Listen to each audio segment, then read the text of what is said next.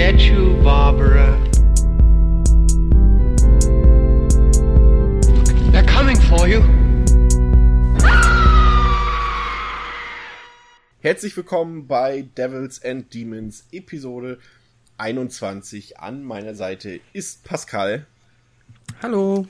Und wir haben auch einen Gast dabei. Er ist quasi das fürs Podcasten, was The Mountain für Game of Thrones ist. An unserer Seite Dominik. Hallo.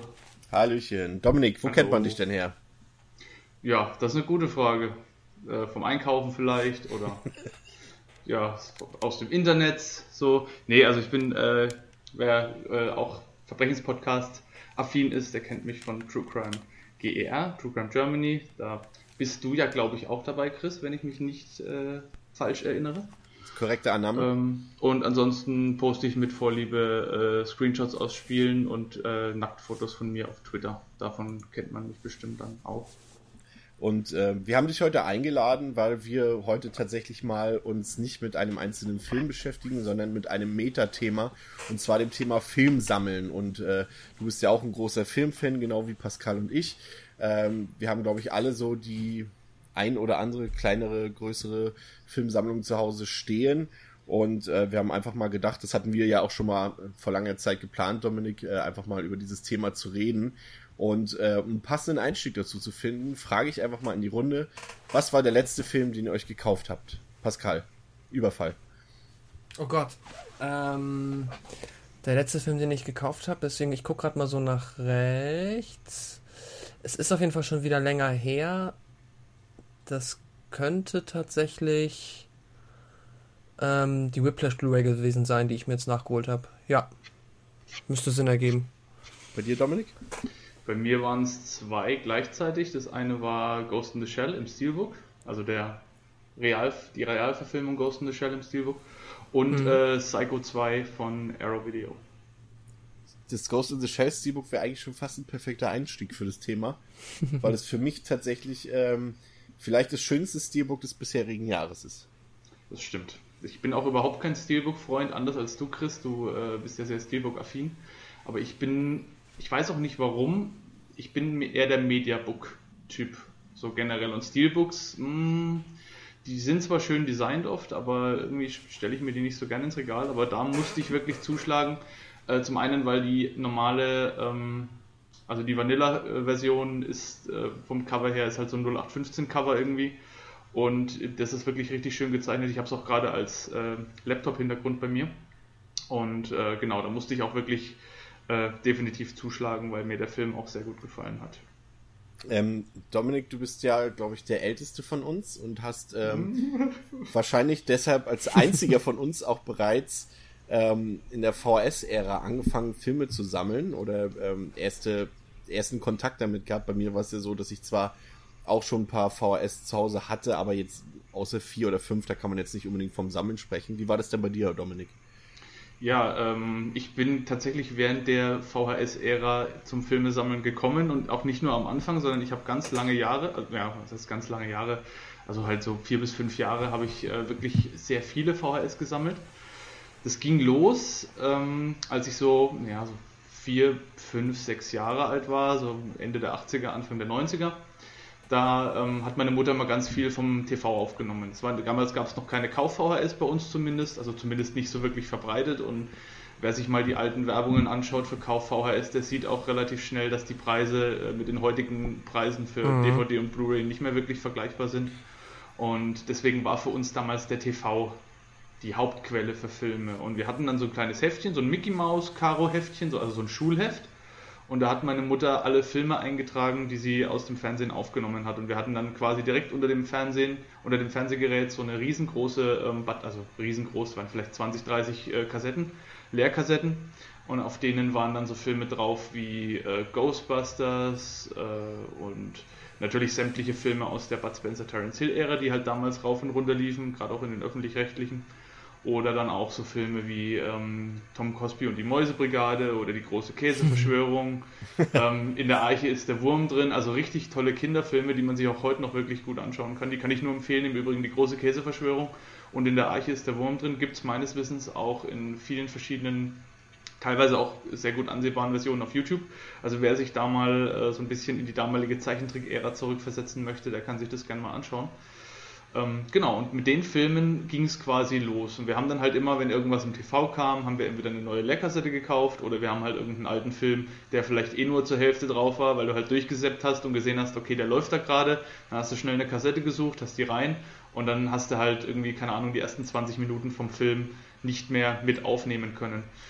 Und ähm, genau, und dann, man hat dann geguckt, kommt der Film vielleicht nochmal irgendwie, kommt vielleicht was Besseres oder kaufen wir nochmal eine neue Kassette und dann hatte man halt meistens so zwei Filme auf einer Kassette und ähm, die waren dann durchnummeriert schön.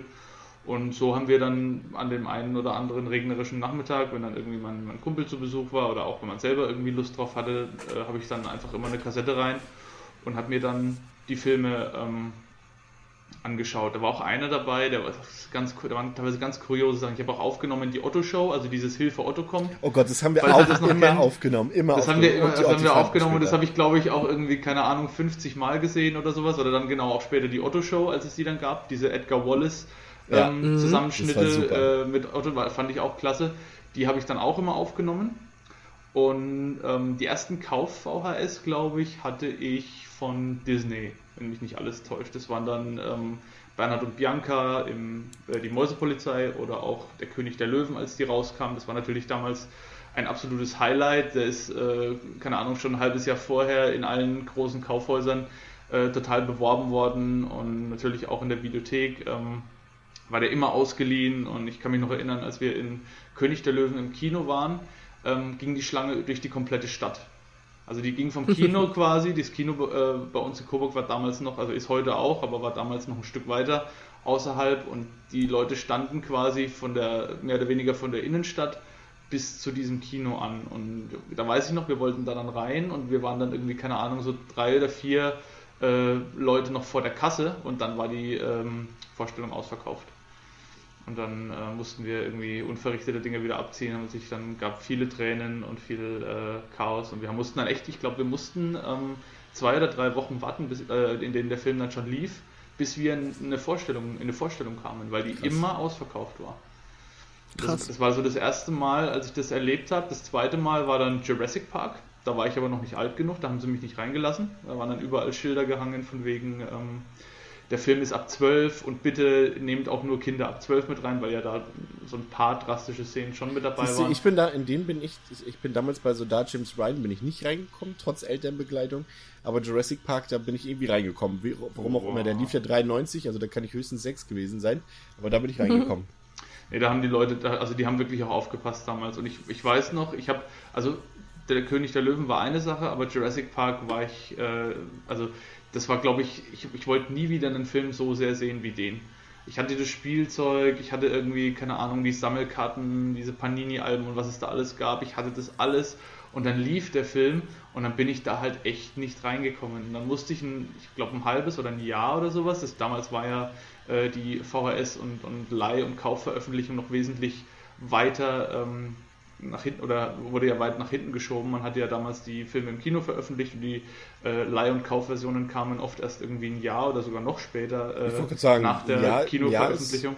Ein Jahr ist, glaube ich, gut geschätzt. Ich, mir ist irgendwie mhm. so, als wäre es so Anfang, Mitte der 90er sogar fast zwei, drei Jahre gewesen. Mm, ich glaube, so lange so lang war es nicht, aber es war immer so ein Jahr, manchmal etwas drüber, bei manchen Filmen war es etwas drunter. Aber Jurassic Park, ähm, weiß ich noch, der kam dann, ich, ich kann mich nicht mehr daran erinnern, wann es war, aber der kam dann irgendwann auf Leih VHS und das, meistens kam er dann zum Leihen und dann hat es nochmal ein halbes Jahr gedauert und dann kam er zum Kaufen. Und äh, die Videothek bei uns hat, glaube ich, irgendwie, ähm, glaube 30 oder 40 äh, Jurassic Parks bekommen. Und die waren halt, also die waren, die waren schon irgendwie eine Woche oder zwei Wochen im Voraus vorbestellt. Also du konntest auch, du konntest die nicht mal leihen irgendwie. Und ich habe dann aber trotzdem ähm, relativ schnell eine bekommen und wir haben den dann auch gleich gekauft auf, auf VHS, als der dann draußen war.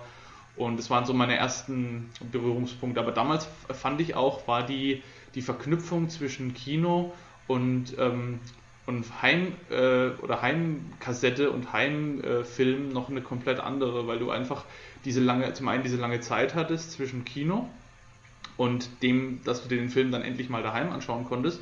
Und zum anderen hattest du ja keinerlei Bezugsquellen für irgendwelche ähm, Trailer oder Szenen oder irgendwas. Du hast ja, wenn du Glück hattest, hast du mal irgendwie in, einem, in einer Zeitung oder in einer Zeitschrift einen Artikel gehabt mit ein paar Bildern. Dann natürlich die Aushangfotos am Kino, die waren äh, immer ein großer Hit. Da stand man dann teilweise irgendwie eine Viertelstunde davor und haben die angeschaut, weil du hattest einfach nichts. Das war nicht so wie heute, dass du ins Internet gegangen bist und dir einfach mal schnell irgendwie fünf Trailer und acht Making-ofs und sieben äh, äh, andere Sachen von dem Film anschauen konntest, irgendwelche ähm, Drehbuchbegleit äh, oder Drehbegleitungen oder sowas. Das gab es ja alles nicht. Du musstest wirklich ins Kino und danach dann einfach dieses Jahr oder anderthalb Jahre oder wie lange es auch immer waren, dann warten, bis du dir den Film nochmal anschauen konntest. Oder du bist halt noch ein zweites Mal ins Kino gegangen die, mhm. die, die, ähm, ja, das kann man natürlich, auf der einen Seite ist es natürlich, ähm, können wir glücklich sein, dass wir heute die Möglichkeiten haben, uns schon vorab zu informieren, aber andererseits wünsche ich mir das schon so ein bisschen zurück, dass du halt wirklich mal so komplett uninformiert in irgendwelche Filme reingehen kannst, ohne was zu wissen, dass man halt wirklich nochmal so überrascht wird, so wie es halt früher mal war. Aber naja, das brauchen wir jetzt ja nicht in irgendwelchen naja, es ist aber, Nostalgie hier es ist aber schon richtig, Chris. Also ich, mir geht es auch so, weil der, die Wertigkeit von Filmen war damals eine andere als heute. Heute hast du irgendwie zu jeder Zeit die Möglichkeit, Netflix aufzumachen, Amazon Prime mhm. oder irgendwelche anderen Streaming-Dienste. Und damals gab es das halt einfach nicht. Damals hattest du den Film entweder auf Kassette oder halt irgendwie vom Fernsehen aufgenommen oder du musstest ins Kino gehen. Und anders konntest du dir die Filme nicht anschauen. Und wenn du dir die dann angeschaut hast, dann hast du dir die auch angeschaut, dann hast du nicht irgendwie nebenbei noch was nicht auf Twitter und auf Facebook oder hast mal noch irgendwie Mails gecheckt oder so, so wie man es heute oft macht oder ich zumindest. Oder man schaut die irgendwie so nebenbei, sondern das waren dann wirklich Ereignisse. Du bist ins Kino gegangen und warst irgendwie, du bist auch nicht aufs Klo, also ich bin nicht aufs Klo während äh, toller Filme irgendwie. Und du hast, du hast dich halt einfach komplett in dem Film verloren. Und das finde ich geht heute ein Stück weit verloren, dadurch, dass du einfach so ein Überangebot hast an Filmen, dass du so eine hohe Verfügbarkeit hast in jeder möglichen Situation und auch dadurch, dass es einfach äh, so viele Sachen mittlerweile gibt, die so schnell verfügbar sind. Es ist ja nicht nur ein kleiner, ein kleiner Teil, sondern äh, Netflix hat irgendwie tausend, gefühlt tausend Programme, Serien, Filme, sondern du hast zu jeder Zeit die Möglichkeit, dir irgendwas auszusuchen und das ist natürlich einerseits schön, aber andererseits auch äh, nimmt es den, den Sachen irgendwo den Wert meines Erachtens. Ja. Ja, Pascal, wie ähm, sah dein Einstieg aus ins Filme sammeln? Also bei Dominik haben wir festgestellt, war es dann die, die VS von Jurassic Park bzw. Disney dann. Ähm, mhm. Wie sah es bei dir was, aus? Ich weiß, Dominik, verrätst uns deinen Jahrgang? Weil ich. Ja, äh, 85. Ich bin okay, 85, okay, dann ist halt der Unterschied auch nicht so groß. Weil ich habe auch noch viel Erinnerung an die VHS-Zeit. Es war noch überwiegend, ähm, also wir hatten relativ groß in Anführungszeichen, aber da VHS-Kassetten halt von Natur aus groß sind, wirkte sie groß. Äh, große Sammlung auch an ähm, aufgenommenen Programmen und für mich war das dann überwiegend die Asterix und Obelix-Filme, beziehungsweise die Asterix-Filme und äh, Lucky Luke und solche Geschichten. Und in der Videothek waren wir auch oft, da habe ich dann so glorreiche Sachen wie den Glücksbärchen-Film und so ausgeliehen. Und den ersten Film, den ich dann, den wir gekauft haben, auch für mich, dann erinnere ich mich auch, das war König der Löwen. Den habe ich damals auch im Kino sehen können. Das war zum Glück bei uns auf dem Dorf recht einfach. Ähm, ja, das war der erste und dann kamen noch so ein paar Sachen wie Space Jam, den hatte ich noch auf VHS. Oh ähm, ja, Space Jam, oh ja. Ähm, ja, so die ersten Sachen, die ich mal da im Kino geguckt habe. Ähm, ja, aber ich gebe dir schon recht, es ist definitiv damals anders gewesen. Ich weiß jetzt, es ist aber ein bisschen schwer für mich zu unterscheiden zwischen einerseits, weil ich halt noch ein Kind war und sich das eh magischer angefühlt hat und ähm, natürlich halt jetzt der äh, technische Unterschied zwischen, ne, wie man halt damals, die Verfügbarkeit war halt so viel geringer und jetzt habe ich halt die Streaming-Dienste, mache irgendwas an und ähm, ja, habe quasi auch permanent die Möglichkeit, so viele großartige Sachen zu gucken und habe dann teilweise nicht mal mehr die Lust oder bin schon überdrüssig, weil es einfach zu viel ist gefühlt. Manchmal. Hattest du, Pascal, hattest du die VHS von Independence Day? Weil da gab es auch eine, so eine Special Edition mit so einer Karte von drin, die so ein ähm, so ein Reflexionscover hatte, diese, diese Cover, die man dann so irgendwie, äh, die man dann so drehen kann und dann, wenn man mhm. die, wenn das gedreht hat, kam quasi aus dem Raumschiff der, ähm, dieser Laserstrahl in das, in das Weiße Haus runter. Und dann ist das Weiße cool. Haus explodiert. Also das, ich weiß gar nicht mehr, wie man das. So eine Lenticular-Karte? Ja, Lenticular-Karte, genau, das Wort habe ich gesucht, richtig, genau. Du hast dann gedreht und dann war das ganz normal und dann hast du so ein bisschen, äh, ein bisschen in die andere Richtung gedreht und dann kam dieser Laserstrahl runter und dann hat er quasi dieses das Weiße Haus dann gesprengt. Das fand ich damals nee. auch mega, mega genial. Das, die, die hatte ich, da kann ich mich tatsächlich noch dran erinnern, das war eine der, der Kronjuwelen, wenn man das damals schon so nennen konnte in meiner Sammlung. Den äh, habe ich auch, glaube ich, tausendmal gesehen, irgendwie Independence Day. Ja, äh, bei mir, ich glaube, ich hatte die Geschichte schon mal irgendwo erzählt. Bei mir war das tatsächlich die erste originale VHS, die ich im Regal stehen hatte, beziehungsweise mein Vater. Das war der, der Holy Grail, mein erster sozusagen. Das war halt diese Bloodsport-Videokassette. Äh, ähm, ich weiß jetzt nicht, ob du den Film kennst, Pascal, aber Dominik, er kennt ihn ja auf jeden ja. Fall und er kennt ja auch, dieses, ihr kennt ja auch dieses tolle gezeichnete Cover von diesem Film. Mhm. Und das war auf der VS drauf und das war immer halt dieses Verbotene, wo dann schon hinten so drauf stand in diesem roten Viereck äh, für Zuschauer unter 18 Jahren nicht und so weiter.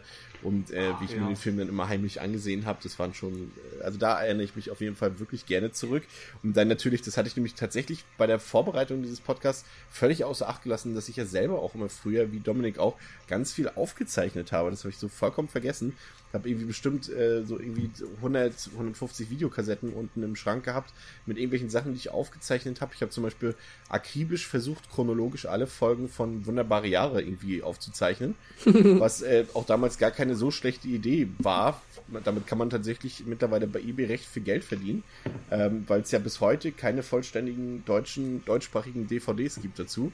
Ähm, und Videokassetten auch nicht. Also wer das äh, chronologisch hat, äh, der kann da sogar tatsächlich echt was verdienen noch, selbst wenn du es selbst aufgenommen hast damals. Ähm, was habe ich denn noch gemacht? Man kennt ja noch diese ähm, von der TV Movie, da waren noch immer, oder von, von TV Spielfilm, was auch immer, diese Sticker drin, die man gerade wenn, ja. wenn Winter war, wenn also die ganzen Weihnachtsblockbuster liefen oder im Sommer die Sommerblockbuster, da konnte man ja auf seine selbst aufgenommenen Videokassetten immer diese, diese Labels raufklicken, ja, draufklicken, ja, ja, die dann schon so schon schön mit Motiven und sowas vorgegeben waren von den Fernsehzeitschriften. Und das war immer super, ey. Wenn du sowas hattest, das hatte dann, ging dann schon so Richtung, das hat die Wertigkeit etwas erhöht, sag ich mal, von deinen selbst aufgenommenen Sachen. Oh, ja, stimmt. Ich habe da auch ganz oft äh, Zeitungs Zeitungsausschnitte oder sowas aus der Fernsehzeitung draufgeklebt auf die VHS. Zum Beispiel bei Predator habe ich das mal gemacht. Predator habe ich aus dem, aus dem Fernsehen aufgenommen und da war in der TV-Movie ein riesengroßer Artikel die waren ja teilweise noch unterschiedlich. Da gab es ja immer so Programmvorschauen, wo so die Highlights nochmal größer beleuchtet wurden und dann so ein paar Fakten mit dabei. Und das habe ich damals auch gemacht. Oder dann halt auch Sachen aus der Fernsehzeitung rausgestrichen, irgendwie, die ich mir aufnehmen wollte. Dann hat man immer ähm, später dann irgendwie so die Angst gehabt, ist der jetzt uncut und nicht. Ja. Meistens war das natürlich nicht, logischerweise, aber besser als halt gar nicht gesehen so. Aber so mein, ich, da muss ich jetzt nochmal ganz kurz mein, mein äh, größtes Videothekentrauma, was VHS angeht, war Feliday. Mhm. Habt ihr Feliday gesehen als, als Kinder? Äh, als, als Kind Nein. tatsächlich ja und äh, es war jetzt nicht ganz so verstörend wie Watership Down, also wie unten am Fluss, aber schon tendenziell ging es in diese Richtung, ja. Ich glaube, ich glaub, Watership der? Down, Feliday, das ist ein deutscher Film, das ist so eine, äh, so eine, von Akif Pirinci ähm, über einen Katzendetektiv, also eine sprechende Katzen sozusagen eigentlich. Also eigentlich so ein, so ein typischer Kinderfilm sollte man meinen, aber dann irgendwie doch nicht. Äh, Watership Down habe ich zu, zu jung gesehen. Den habe ich, glaube ich, mit fünf oder so gesehen. Den habe ich einfach nicht verstanden. Da habe ich nur Angst gehabt vor, den, ähm, vor diesen Bildern, als dann die, der, der Bau zugeschüttet worden ist von den, von den Baufahrzeugen. Aber den habe ich tatsächlich nicht äh, begriffen. Aber bei Feliday war ich alt genug, um zu verstehen, dass der Film einfach furchtbar ist. Also ich, ich gucke den immer noch gerne, aber der ist einfach schrecklich. Also gerade auch die, die Szene, ich, ich spoilere es jetzt einfach mal, weil der Film ist auch schon alt genug, die Szene ähm, mit äh, Gregor Johann Mendel, als, als, als, als Francis dann träumt und als er quasi dieses, dieses, ähm, dieses weitläufige Feld aus toten Katzen sich dann plötzlich auftut vor ihm und dann kommt dieser riesige Gregor Johann Mendel mit, so, mit zwei so Kreuzen, die er dann so aufklappt und dann hängen da Schnüre dran und dann tanzt er mit diesen toten Tierkadavern ja. und, und sagt immer und hab, hab, hab. Und dann, dann habe ich damals wirklich vom Fernseher äh, gesessen und, und habe irgendwie gedacht, okay, jetzt muss das irgendwie fast gleich ausmachen. Da war ich aber halt auch schon zwölf oder so und habe dann irgendwie gedacht, nee, das kann jetzt auch, jetzt auch nicht bringen, das ist ja Kinderkacke äh, und sowas, aber der Film war einfach von vorne bis hinten nur unheimlich. Also man, hat, man, hat, man hat auch immer dieselben Sachen geguckt, kann das so sein? Ich hatte, ich kann mich daran erinnern, ich, also ich habe man natürlich hat man viele Sachen aufgenommen, aber man hat immer wieder dieselben dann gesehen. Ich kann mich erinnern, ich habe kennt ihr Ferdi den Marienkäfer? Ja, aber war jetzt nichts, nichts das hab, für mich so. Das lief zum Beispiel immer bei mir auf Heavy Rotation und, und Werner Beinhardt. Das war immer, ja, diese ganzen ja. Werner-Filme immer wieder, zack, manchmal auch zwei, dreimal hintereinander geguckt, so nebenbei, Stimmt. wenn man Lego gespielt hat oder irgendwie, irgendwie so eine Sachen oder wenn man mal aufräumen musste, immer zack, auf Film zu Ende, wieder zurück, ich will jetzt wieder die Fußballszene auf dem Marktplatz sehen und ja. so weiter. Und, oh, und ja, ich, alter Werner Beinhardt, ey. Ja, und ich kann mich daran erinnern, dass auch so manchmal, ähm, dass du wirklich auch zu Hause geblieben bist, weil halt irgendwas im Fernsehen lief. Sowas kann man sich heute gar nicht mehr vorstellen. Aber damals war es wirklich so, einer hat angerufen, hey, kommst du raus, wir wollen hier noch Fußball spielen oder sowas. Und du so, nee, heute kommt, ähm, äh, Mars Attacks, auf gar keinen Fall, so in dem Sinne. ja, das weiß ich, ja, das, daran erinnere ich mich auch. Ich hatte auch immer noch einen Kumpel, da war ich sehr oft, glaube ich, so im Alter zwischen sieben und neun. Und der hat halt auch immer sehr viele Sachen aufgenommen und ja, auch, ich glaube, Cliffhanger habe ich viel zu früh gesehen und äh, solche Geschichten. Auch viel Wrestling und ich habe später auch immer noch die Simpsons aufgenommen. Aber deswegen, ich hatte, glaube ich, nie so viele VHS, sondern habe die immer wieder überspielt. Ja, das, das ging, glaube ich, auch so. Dann ging immer die, die, die Diskussion mit sich selbst los, was kann ich hiervon überspielen genau. und was genau. nicht. Und dann hat man es dann doch irgendwann wieder bereut. Oder schlimm war auch, wenn sich diese, ich weiß nicht, wie ihr aufgenommen habt, es gibt ja da verschiedene VS-Programmierungen, dass du einmal, da gibt es ja in der Fernsehzeitung so einen Code, so einen mehrstelligen, so einen zehnstelligen Code, mhm. den du mhm. eingeben konntest, wo er dann automatisch, ich weiß leider nicht mehr, wie das heißt. Show, ist, ist es nicht Showview? Showview, genau. Das mhm. ging, oder du konntest einfach nur nach Uhrzeit einprogrammieren, dass du ja. eingibst 20.13 Uhr bis äh, 22.45 Uhr und sowas. Ja, Show, und gerade, gerade Showview war, war mal richtig super, weil äh, wenn sich dann der Film verschoben hat, weil das Programm ja. vorher ja. länger ging, dann hattest du irgendwie den Anfang äh, nur noch drauf und ab der Hälfte war dann Schluss. Das ist mir auch ein paar Mal passiert. Genau, da, genau darauf wollte ich hinaus. Das hat dann auch manchmal ab und zu zu Tränen geführt, wenn da irgendwie wirklich mal ein Highlight war, was du unbedingt haben wolltest und du das per Hand einprogrammiert hast und dann irgendwie was war, irgendwie eine Übertragung oder so, die sich verlängert hat. Wetten das. Wetten das zum Beispiel, ja, ja, das stimmt tatsächlich. Wenn du mal einen James Bond aufnehmen wolltest im, im, im zweiten und dann hat der andere Clown wieder überzogen, zwei Stunden, dann konntest du dir nochmal angucken, ja. wie Udo Lindenberg da auf der Bühne steht, aber nicht, wenn du James Bond sehen wolltest. Ähm, oh ja, war, aber, ich denk, also, aber ich denke mal so, echt furchtbar richtig so im Alter, dass man sagen kann, wir haben hier was gesammelt, waren wir dann, glaube ich, aber alle erst so mit Beginn der DVD-Ära, würde ich sagen, oder? Also klar, VHS selbst aufgenommen und auch ein paar Originale. Ich habe sogar noch mal, ich habe noch versucht, mir irgendwo zusammenzukratzen, was ich denn so hatte. Original-Videokassetten, das waren gar nicht so viele und es war tatsächlich auch schon mh, mm, noch so genau der Übergang, wo ich mir ein paar mehr gekauft hatte von VHS zu DVD. Also ich hatte zum Beispiel Joyride, ähm, hatte ich auf DVD, Blair Witch Project 2, ähm, High Fidelity, American Pie habe ich hier noch stehen. Und hier ähm, Michael Manns Ali-Biografie mit Will Smith. Und natürlich die ominöse Geschichte, die hatte ich ja auch schon mal irgendwo erzählt mit der Tanz der Teufel, genau, im Tanz der Teufel Podcast, mit der Videokassette da, mit der gekürzten. Aber so richtig los ging es dann erst bei mir mit der DVD. Als das rauskam, könnt ihr euch dann noch so grob erinnern. Also ich weiß wirklich nur, dass ich die, dass ich ein DVD-Player zum Geburtstag bekommen habe, damals. Ich weiß jetzt leider nicht, es müsste 2002, glaube ich, gewesen sein, wenn ich mich nicht ganz irre. Ähm, und äh, eine Avril Lavigne Live-DVD habe ich dazu bekommen. also live, ich muss, ich live muss, in Dublin. Ähm, ich muss noch mal ganz kurz äh, zurückschwenken zu VHS, weil bei mir war es tatsächlich so, ich habe, äh, das waren so die Anfänge, so mit Disney und sowas, und aber dann, als ich dann so meine Horror-Affinität gewonnen habe, irgendwann so mit 13, 14, hatte ich noch mal eine Phase, in der ich mir ähm, raubkopierte Filme über das Videothekenheft bestellt habe. Da habe ich dann also mm. von unserer Videothek, ähm, da, wir hatten immer so ein Videothekenheft, wo quasi die Neuheiten drinnen waren und wo so ein bisschen die Filme so äh, besprochen wurden und halt nur kurz eine Inhaltsangabe gebracht wurde gab es, glaube ich, in jeder Videothek. Und da waren auch Annoncen drin. Und da war dann meistens nur drin gestanden irgendeine Nummer, eine Telefonnummer und Verkaufe Horror und Action, äh, Liste auf Anfrage oder sowas. Und dann habe ich da halt angerufen mit 13, 14 und habe halt gefragt irgendwie, keine Ahnung, was hast du denn so? Und dann hat er halt gemeint, ja, das sind so Raubkopieren, da ist Muttertag dabei, da ist irgendwie Freitag der 13., Teil 4, 5, keine Ahnung, ist da dabei. Und ähm, dann habe ich dann halt gesagt, okay, ich hätte gern die, die, die und die.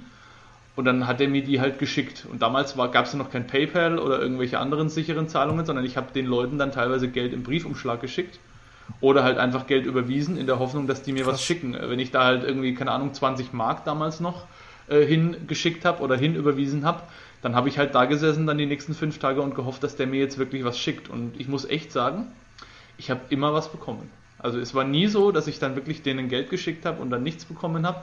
Die Filme waren zwar unterirdisch, ähm, die waren halt wirklich uralt und es waren irgendwelche schlechten Kopien von der Kopie von der Kopie. Also äh, Muttertag zum Beispiel habe ich da gekriegt oder Freitag der 13. Teil 4. Die konntest du halt fast nicht gucken, aber ich war mega happy, weil ich die Filme halt anders nicht hätte bekommen können. Da gab es keine. Deine Eltern, deine Eltern haben auch da nie, weil ich wüsste jetzt bei mir hätte das, glaube ich, ich hatte immer einen ganz guten Kontakt mit meinem Onkel, aber das war mehr so bezüglich irgendwelcher Kopiezirkel für C64 und so weiter. Ähm, da wurde ja auch ohne Ende mit Raubkopien gehandelt. Aber deine Eltern hätten jetzt auch, haben dann irgendwie eingeschritten und gesagt, so jetzt hör, auf, irgendwo Geld an irgendwelche fremden Menschen zu überweisen, damit sie dir vielleicht Filme schicken? Oder weil ich wüsste, ich wäre damit nicht durchgekommen, das weiß Ja, ich. also bei einem, ich muss, ich, es ist jetzt dünnes Eis, ich muss jetzt an der Stelle meine Lanze für meine Mutter brechen, weil die hat, äh, ja, die hat mir eigentlich so gut wie alles aus der Videothek ausgeliehen, weil sie war irgendwie Horrorfan in den 90ern und ich bin dadurch so ein bisschen drauf gekommen. Ich habe mir die Filme immer heimlich mit angeschaut, wenn sie die geguckt hat, ohne dass sie es wusste und irgendwann hat sie halt dann gesagt, okay, komm, äh, wenn du jetzt eh schon die ganze Zeit mitgeguckt hast, dann ist auch schon egal, so ungefähr. Und dann hat sie mir halt, äh, ich bin dann halt immer in die, in die 18er Videothek an die Tür, weil da die Kamera nicht war. Und äh, die 18er Videothek bei uns ging immer so ein Stück um die Ecke rum. Du musstest also quasi um die Ecke und bist dann zur Theke gekommen und das in den meisten Fällen ähm, haben die mich dann nicht gesehen. Und dann habe ich mich immer an die Tür gestellt und habe halt versucht, da irgendwie so ein bisschen hinter zu gucken und habe dann immer gesagt, okay, den, den, den. Da stand dann ganz am Anfang zum Beispiel irgendwie Reservoir Dogs oder ähm, äh, Braindead stand auch am Anfang oder Dawn of the Dead äh, einmal auch diese ähm, Astro VHS, die dann irgendwann verschwunden ist logischerweise, aber am Anfang gab es die dann noch. Und die hat mir dann meine Mutter ähm, ausgeliehen. Und dann hatte ich einen Kumpel, der zwei Videogeräte hatte. Und die habe ich mir dann immer äh, überspielt. Da habe ich mir dann Starship Troopers überspielen lassen. Und äh, Dawn of the Dead hat leider einen Kopierschutz gehabt, aber Braindead unter anderem auch, die zwar auch gekürzt war. Und das war quasi noch mein zweiter VHS-Frühling. So habe ich dann übrigens auch meinen heute besten Kumpel kennengelernt, weil der war das mit den zwei Videogeräten. Das war mein, das war ein Freund von meinem damaligen besten Kumpel. Und den habe ich dann irgendwann mal auf einer Geburtstagsfeier getroffen und wir haben uns dann irgendwie unterhalten und dann haben wir uns mal so getroffen und dann äh, haben wir uns dann quasi nochmal so fast noch besser angefreundet, als ich mit meinem, mit meinem eigentlich damals besten Kumpel befreundet war und der hat mir dann immer die Filme aus der Videothek äh, überspielt. Der war natürlich auch drei Jahre älter, was auch äh, von Vorteil war. Der hat die dann später dann immer ausgeliehen. Und ähm, so habe ich quasi nochmal so nach der kindlichen VHS-Ära nochmal ein Stück weit das Sammeln angefangen. Ich habe mir dann auch irgendwie noch Scream auf, auf VHS gekauft, als der rauskam in der total verstümmelten 16er-Version. Und was auch bemerkenswert war irgendwie, es gab ja in der VHS-Ära in einem normalen Kaufhaus keine Filme ab 18.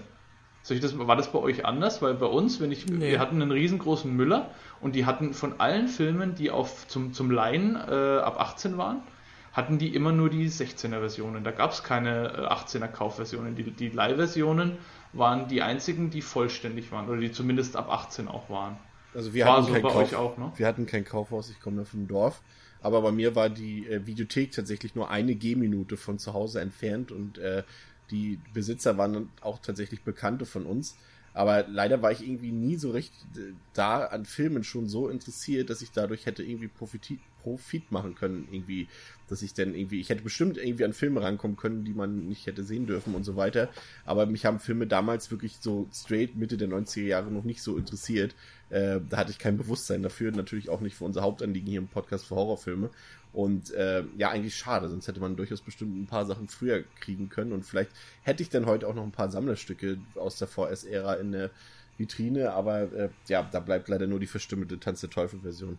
Ich habe hab auch Ja. kaum, noch, kaum noch VHS, aber wir haben sogar, es ging sogar so weit, ich habe meine Mutter gezwungen dann, sich in der Videothek bei so einem, das war so ähnlich wie der Bertelsmann Club. Kennt ihr den Bertelsmann Ja. Club noch? Ja, Da musstest man sich ja anmelden, dann musstest du einmal im Monat dort was kaufen, irgendwas. Das war so quasi Pflicht. Und ähm, Mhm. das sowas ähnliches gab es auch in der Videothek. Und da habe ich meine Mutter dann gezwungen, sich anzumelden. Also wirklich, ich habe ihr wirklich, ich habe wirklich gesagt, du machst es jetzt, äh, sonst schmeiße ich mich hier auf den Boden und, äh, und schmeiß sämtliche äh, Kassetten und alles um oder irgendwie, ne? Genau, es war so richtig, also ich war ein richtiges Arschloch, wenn ich was wollte, ein richtiges Arschlochkind.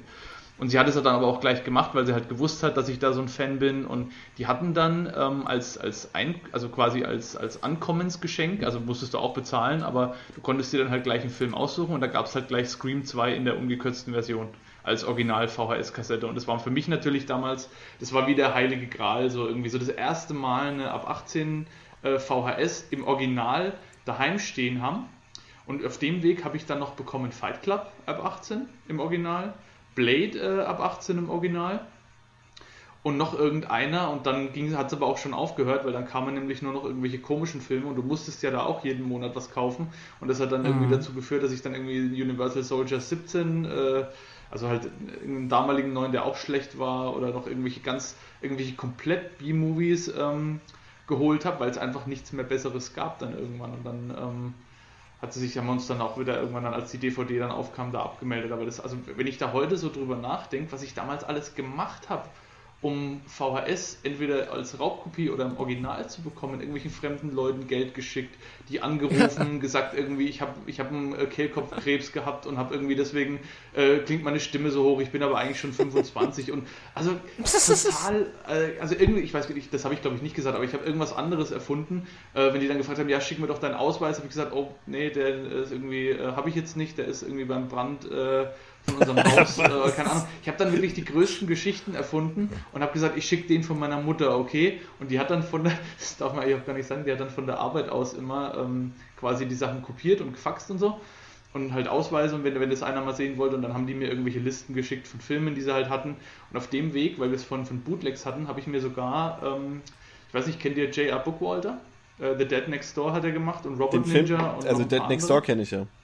Dead Next Door, den habe ich mir damals als Bootleg bestellt und Robot Ninja habe ich mir auch als Bootleg bestellt. Da wusste ich noch nichts von Bootlegs, da habe ich nur gesehen, okay, der hat die und da hatte ich in der Gory News was davon gelesen und gedacht, okay, die sind bestimmt geil, blutig. Das war für mich damals eh das Wichtigste, blutig und sonst ist eigentlich erstmal alles egal. Und dann habe ich mir die auch nochmal geholt. Also ich hatte wirklich zum Ende der, der VHS-Ära hin, als dann schon so langsam die DVD am, am Horizont sichtbar war, hatte ich nochmal richtig viele Filme irgendwie, also Originale ziemlich viele und auch ziemlich viele ähm, äh, kopierte Filme nochmal aus der Videothek. Aber da passt es ja. Und was weiß ich irgendwie. Und das ist, die, die gibt es auch alle noch. Die liegen, glaube ich, alle bei uns auf dem Dachboden daheim. Aber da passt es ja ganz gut, wenn ich dich frage, was dein Gedanke war, als eine Woche später dann die DVD ihren Siegeszug angetreten hat und dir plötzlich jemand äh, gesagt hat, ja, deine VS, na. Ähm, ich, also meine VHS ich habe die noch relativ lange äh, in die DVD-Ära rein noch behalten, weil wir keinen DVD-Player hatten. Ich habe damals einen, ähm, einen, relativ, also was ist relativ, halt ein, ich habe zu dem Zeitpunkt gerade, war so ein neuer Rechner im Gespräch. Da hatte ich halt einen sehr, sehr alten PC. Es war so irgendwann 99, 2000 und ähm, habe mir dann einen neuen PC gewünscht, halt so wie es jedes Kind gemacht hat, Mama, ich brauche den unbedingt für die Schule, war natürlich Quatsch, aber äh, meine Mutter wollte den ja auch und da kam auch langsam so das Internet auf, dass man sich das langsam so leisten konnte und ähm, da habe ich dann einen neuen PC gekriegt und da habe ich mir dann extra noch ein DVD-Laufwerk, äh, das habe ich mir sogar selber eingebaut, glaube ich, ähm, geholt. Das hatte ich dann am Anfang noch in meinem alten Rechner und das war halt noch so ein Uraltteil und da habe ich dann, da habe ich dann die ersten DVDs ähm, total ruckelig angeschaut. Die, meine erste DVD war South Park, der Film. Für keine Ahnung, 60 Mark oder so, was der damals gekostet hat. Und dann gab es äh, True Romance in der ungekürzten Version im Real bei uns irgendwie. Es war so auch eine der ersten DVDs von Laser Paradise, noch in einer zwar unterirdischen Fassung, aber natürlich ungekürzt und für mich halt natürlich deswegen schon mal allein äh, dadurch dann ähm, begehrenswert. Und die habe ich mir dann noch auf meinem alten Rechner angeschaut, total ruckelig. Also da hat man kaum was erkannt weil das einfach der Rechner einfach zu, zu langsam war. Und dann, als ich meinen neuen Rechner hatte, habe ich es dann da eingebaut. Und da habe ich dann ab da meine Filme geschaut. Und dann habe ich halt so parallel am TV, äh, hat es noch ein Jahr oder zwei gedauert, bis wir dann einen DVD-Player hatten. Da habe ich dann noch meine VHS-Filme gesehen. Aber klar, irgendwann kam dann der Moment, wo ich mir bewusst machen musste, okay, äh, die VHS kannst du eigentlich jetzt äh, wegschmeißen, so mehr oder weniger. Verkaufen war nicht mehr, weil die hat kein Mensch mehr gewollt. Heute wäre es wahrscheinlich wieder anders, aber ähm, damals war das halt noch noch nicht so, äh, da war der Retro-Wahn noch nicht so ausgeprägt. Und ähm, ich kann mich erinnern, mein DVD-Laufwerk äh, war ja damals auch schon äh, Regionalcode, äh, also regional codiert. Das heißt, du konntest nur deutsche Filme anschauen. Und ich habe dann natürlich so äh, auf Amazon.com dann plötzlich gesehen, was es da alles für Schmuckstücke gibt, irgendwie den DC von äh, Natural Born Killers und was weiß ich. Und tausend andere Horrorfilme, die es ja bei uns nie gab und, und, und auch, auch zu der damaligen Zeit noch nicht auf DVD gab. Und dann habe ich mir also es ist aus heutiger Sicht unvorstellbar. Dann habe ich mir ähm, über ein, über ein äh, DVD-Board Hilfe geholt bei jemandem, der mir dann Schritt für Schritt erklärt hat, wie ich im MS-DOS mein äh, DVD-Laufwerk codefrei bekomme. Und das habe ich dann gemacht. Ich bin dann ins DOS und dann hat er mir noch geschrieben vorher, du musst dir aber bewusst machen, wenn du da was falsch machst, dann schrottest du dir nicht nur dein Laufwerk, sondern im schlimmsten Fall auch den PC. Dann geht er halt einfach nicht mehr. Habe ich gedacht, okay, ist es, mir, ist es mir das wert, dass ich dann auch US-Filme gucken kann? Natürlich. Und dann bin ich ins MS-DOS und habe quasi mit der, mit, mit, mit der Anleitung von dem Typen, äh, von dem ich überhaupt nicht kannte, habe ich dann meinen äh, Laufwerk Code freigeschaltet und konnte dann ab da ähm, US-DVDs draufschauen. Und dann habe ich natürlich äh, versucht, irgendwie äh, über sämtliche Quellen, die mir zur Verfügung standen, US-DVDs zu bekommen. Und habe dann unter anderem die Fortsetzungen von From Dust Till Dawn, die ja total schlecht waren, aber die ich auch damals unbedingt haben wollte, als US-DVD geholt. Und das war so mein Einstieg in die, ähm, in die DVD-Ära, aber das ist also, ich, aus heutiger Sicht kann ich da echt nur mit dem Kopf stellen, was ich da alles gemacht habe irgendwie. Da war halt wirklich mein, mein Hauptziel, ich will die Filme gucken. Alles andere war egal, ob der Rechner jetzt dann abraucht oder ob das Laufwerk irgendwie, keine Ahnung, explodiert oder so. Es war mir völlig egal. Ich, einfach nur mit der Aussicht, diese Filme anschauen zu können, das hat mir schon gereicht damals so. Also komisch. Wie war dein Übergang, ähm, Pascal, in die DVD-Ära? Ähm, ja, das war ein bisschen anders tatsächlich, weil wirklich DVDs kaufen angefangen habe ich erst noch mal eine ganze Ecke später. Das ist so ein bisschen daraus gewachsen, dass in meinem Freundeskreis, ich komme ja auch vom Dorf, damals ähm, und wir waren halt auch so PC-Kiddies und haben dann auch sehr früh LAN-Partys gemacht. Okay, Thema Sicherheitskopien beginnt. Ich bereite mich schon mal vor. Genau. Und äh, ich meine, wir haben ja eben schon über äh, sonst welche Sachen geschnackt. In dem Sinne ähm, ist ja auch alles Thema verjährt, nehme ich an. Auf jeden Fall, ja. Ähm, Denk dran, du redest halt hier so mit Leuten von True Crime Germany. Überleg dir, was du sagst. okay. True Crime, Devils and Demons. Ähm, ja, und viele hatten halt auch schon recht schnell DSL. Ähm, so mit 13, 14 oder so. Ich glaube, das müsste hinkommen. Ja, Und doch, so. so um die Jahrtausendwende. Ja. Und dann, ähm, ja, ich, ich tatsächlich erst recht spät, aber dann war es halt so, ich, es war wirklich relativ extrem. Also es gab einerseits dann den ähm, Laden, wo wir die Videospiele ausgeleiht haben, der auch gleichzeitig die CD-ROMs mitverkauft hat. Ähm, und andererseits wurden dann halt von den meisten Leuten über die ganzen alten ähm, Filebörsen, ne, ähm, Kazaa und LimeWire. Emule, genau, wie sie alle hießen, wurde halt runtergeladen ohne Ende. Und entsprechend gab es dann meistens, ähm, habe ich glaube ich über Jahre lang ewig viele CD-ROMs mit halt ganz schrecklich äh, komprimierten DivX-Files von Ja, diversen Filmen dass du auch gesammelt. Dass, dass, dass du dann auch manchmal hattest du ja auch einen Film, das waren ja immer so diese Standardgrößen 700 MB, 1,4 Gigabyte Ja. und so weiter, dass du so einen Film dann nach 45 Minuten wechseln musstest, die Disk, die CD-ROM, weil der auf zwei Oder- Disks ja. war zum Beispiel. wenn die Qualität gut war, ja. Und das hat echt ganz absurde Ausmaße angenommen. Also halt, es wurde immer getauscht auf jeder LAN-Party oder man hat halt CDs ausgetauscht.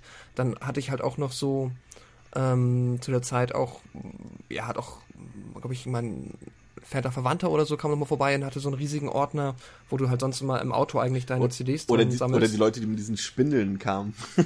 Ja, Spindel. Ich hatte auch Spindeln ohne Ende.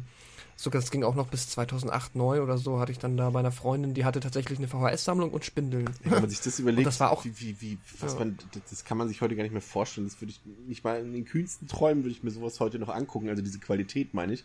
Jetzt gar nicht jetzt, Ja, ja, ich würde mir eine VHS angucken, weil das ist die Qualität von einer VHS, aber teilweise waren es ja halt wirklich diese, diese, diese Cam-Rips und was auch immer, wo einer mit einer Videokamera die Filme aufgenommen hat im Kino und sie dann äh, quasi als, als, als Diffix oder so zur Verfügung gestellt hat, dass dann wirklich da Leute äh, durchs Bild gerannt sind Ja, und so, und so eine weiß, Sache, das und, ist dass man sich sowas angeguckt hat, so das so, das ist, wenn man, also es ist, das haben wir alle gemacht damals, will ich jetzt gar nicht drüber, ich will das gar nicht verklären, aber es ist, wenn ich das so heute bedenke, ist es auch gegenüber diesem Kunstwerk des Films auch absolut respektlos, sich so eine Version anzugucken, wirklich.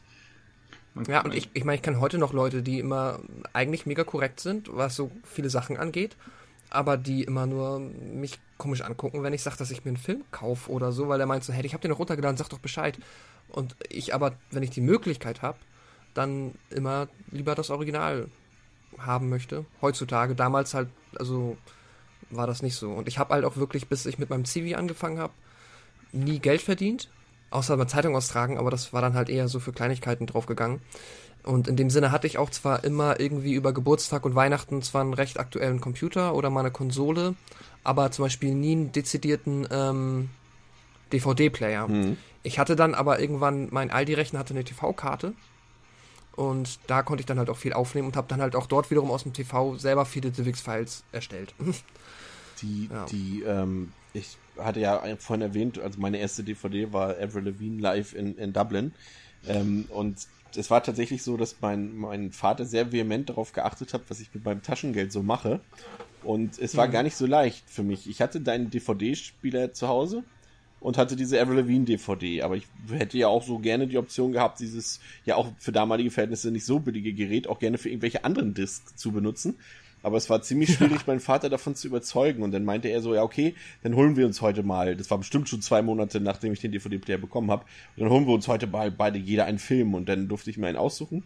Habe ich äh, Triple X genommen, den ersten damals. Ähm, mein, mein, Vater hat Fast and Furious, weil wir damals irgendwie noch, warum auch immer, Vin Diesel-Fans waren, äh, sich ausgesucht. Und auch das war dann für lange, lange Zeit unsere einzigen DVDs. Und die waren ja damals, ich weiß nicht, also es war jetzt nicht so, dass die da 60 Mark oder so gekostet haben, das müsste dann auch schon Euro gewesen sein, so knapp. Die haben dann, glaube ich, 20 Euro gekostet oder so. Und ähm, mhm. dann wollte ich mir, dann waren wir im Mediamarkt in Rostock und äh, dann wollte ich mir 28 Days Later holen. Da war ich, jetzt muss ich selber überlegen, das war 2002, Ende 2002. Da war Kommt ich hin. 15, hätte den Film also nicht sehen dürfen. Und da musste ich also zum einen äh, die Hürde überwinden, meinem Vater zu überreden, dass ich Geld für einen Film ausgebe und dass er mir den auch noch kauft. dass er auch noch zur Kasse geht dafür und dass es auch noch ein Horrorfilm ist und er hasst Horrorfilme. Aber ich habe es irgendwie geschafft, diesen Film dann tatsächlich in meine Sammlung wandeln, wandern zu lassen.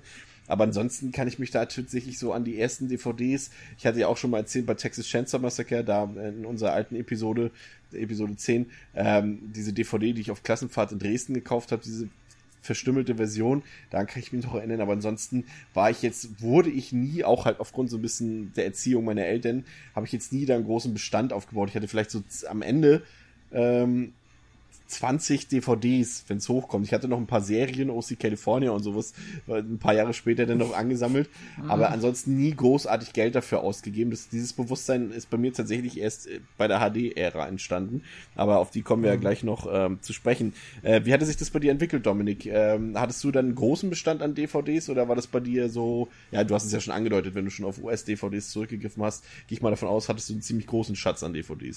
Ich, für mich war DVD alles damals. Kann, kann man wirklich so sagen. Ich habe die DVD kam raus und es war das erste Mal, dass du Bonusmaterial hattest. Du hattest die Original-Tonspur, was mich damals schon fasziniert hat, so, weil ich auch ähm, mir damals auf VHS oft Filme, oder was heißt oft, aber ich habe mir mal auf einer Börse, weil ich nicht in den 18er-Bereich gekommen bin, Candyman als UK äh, VHS geholt. Das war eine meiner wenigen Originale, die habe ich dann auch in den Unterricht mal mitgebracht, als unser Englischlehrer gefragt hatte, äh, hat jemand denn Filme auf Englisch? Habe ich gedacht, na, habe ich. Candyman. dann habe ich Candyman mitgebracht.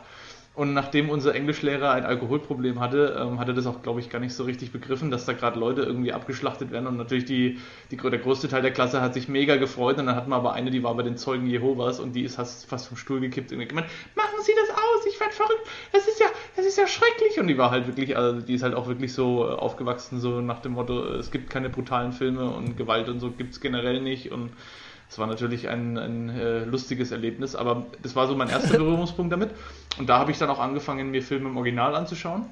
Und wir hatten äh, bei uns in der, in der Stadt, den gibt es auch heute noch, aber der hat leider äh, mittlerweile sehr abgebaut, was das angeht, hatten wir einen Heinz und Bolek und der hatte auch indizierte DVDs.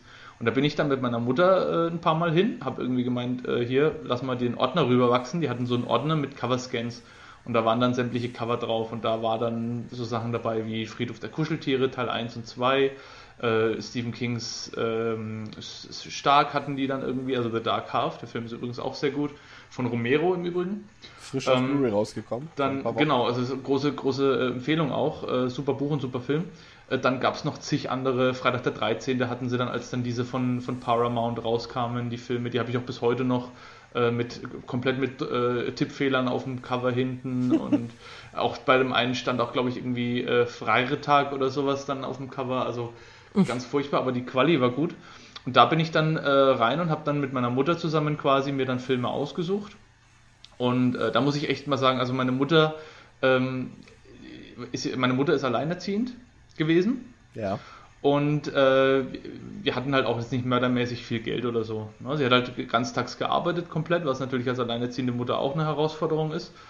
Und sie hat mir aber immer alles, was das anging, möglich gemacht. Und sie wusste halt, dass ich da ein riesiger Fan bin. Und sie wusste halt auch, dass ich mir mit 14, 15 die Filme anschauen kann, jetzt ohne irgendwie auf die Straße zu gehen und da irgendwie, keine Ahnung, äh, Leute zu traktieren oder so. Und deswegen hat sie mir da sehr, sehr viel ähm, ermöglicht. Das rechne ich auch bis heute hoch an, weil ohne sie hätte ich da wäre ich da an vieles gar nicht rangekommen, sei es jetzt die Filme aus der Videothek oder eben dann später auch äh, da dann. Und da gab es dann auch einen Verkäufer.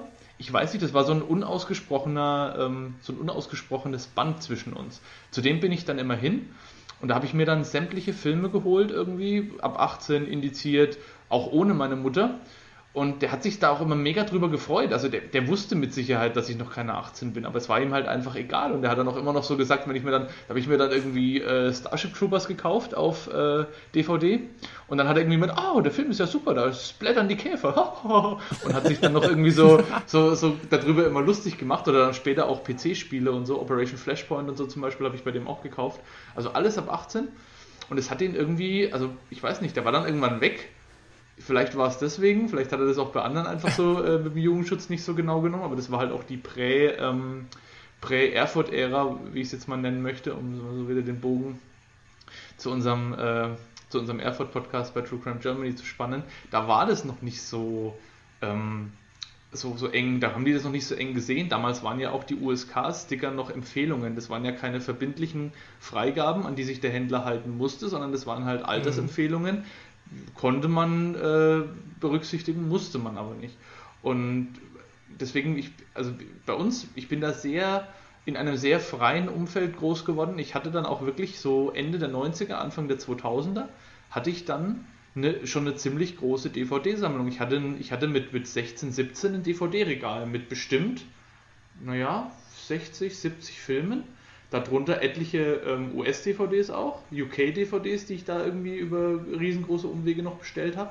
Dann war dabei ähm, äh, Battle Royale, bis heute einer meiner Lieblingsfilme. Den habe ich damals bei eBay aus Holland von einem Holländer ersteigert. Das war meine erste eBay-Auktion überhaupt.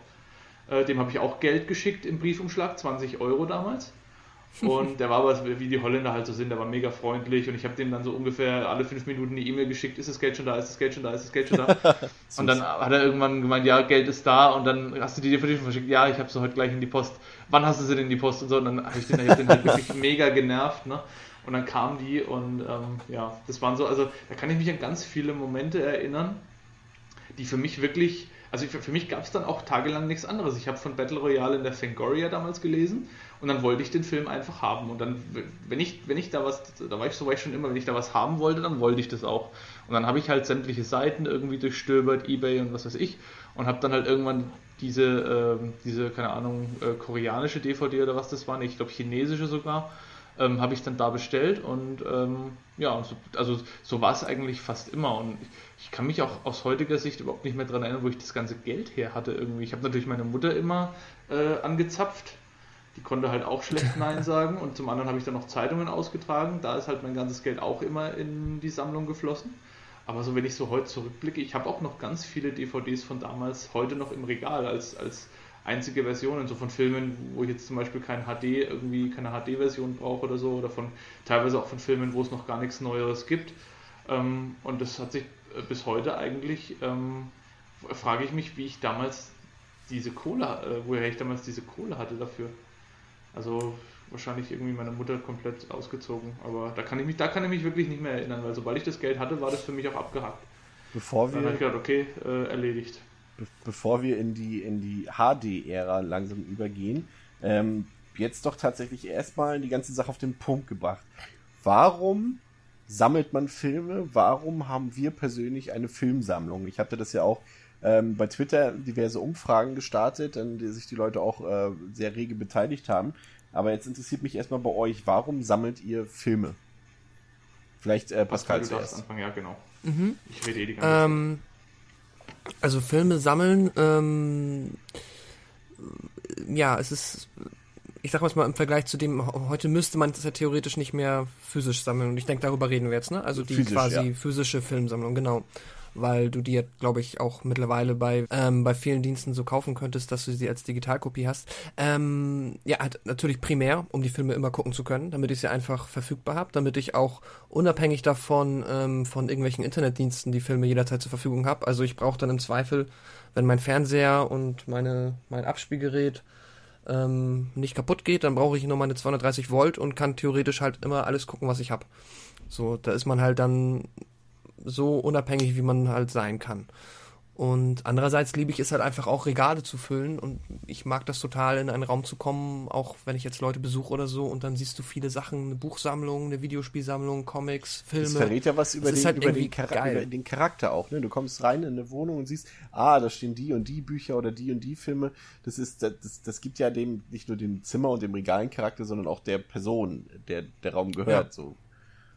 Genau. Andererseits das definitiv. Ich verstehe aber auch mittlerweile tatsächlich Menschen, die sagen, ähm, die halt sich auch komplette Digitalkultur so hingeben. Für mich wäre das halt nichts, aber es, ich kenne auch Leute, die sagen so, fuck it, ich brauche nur noch Festplatten. Und ähm, ich habe mein Kindle, ich habe äh, meine Internetdienste für alles andere.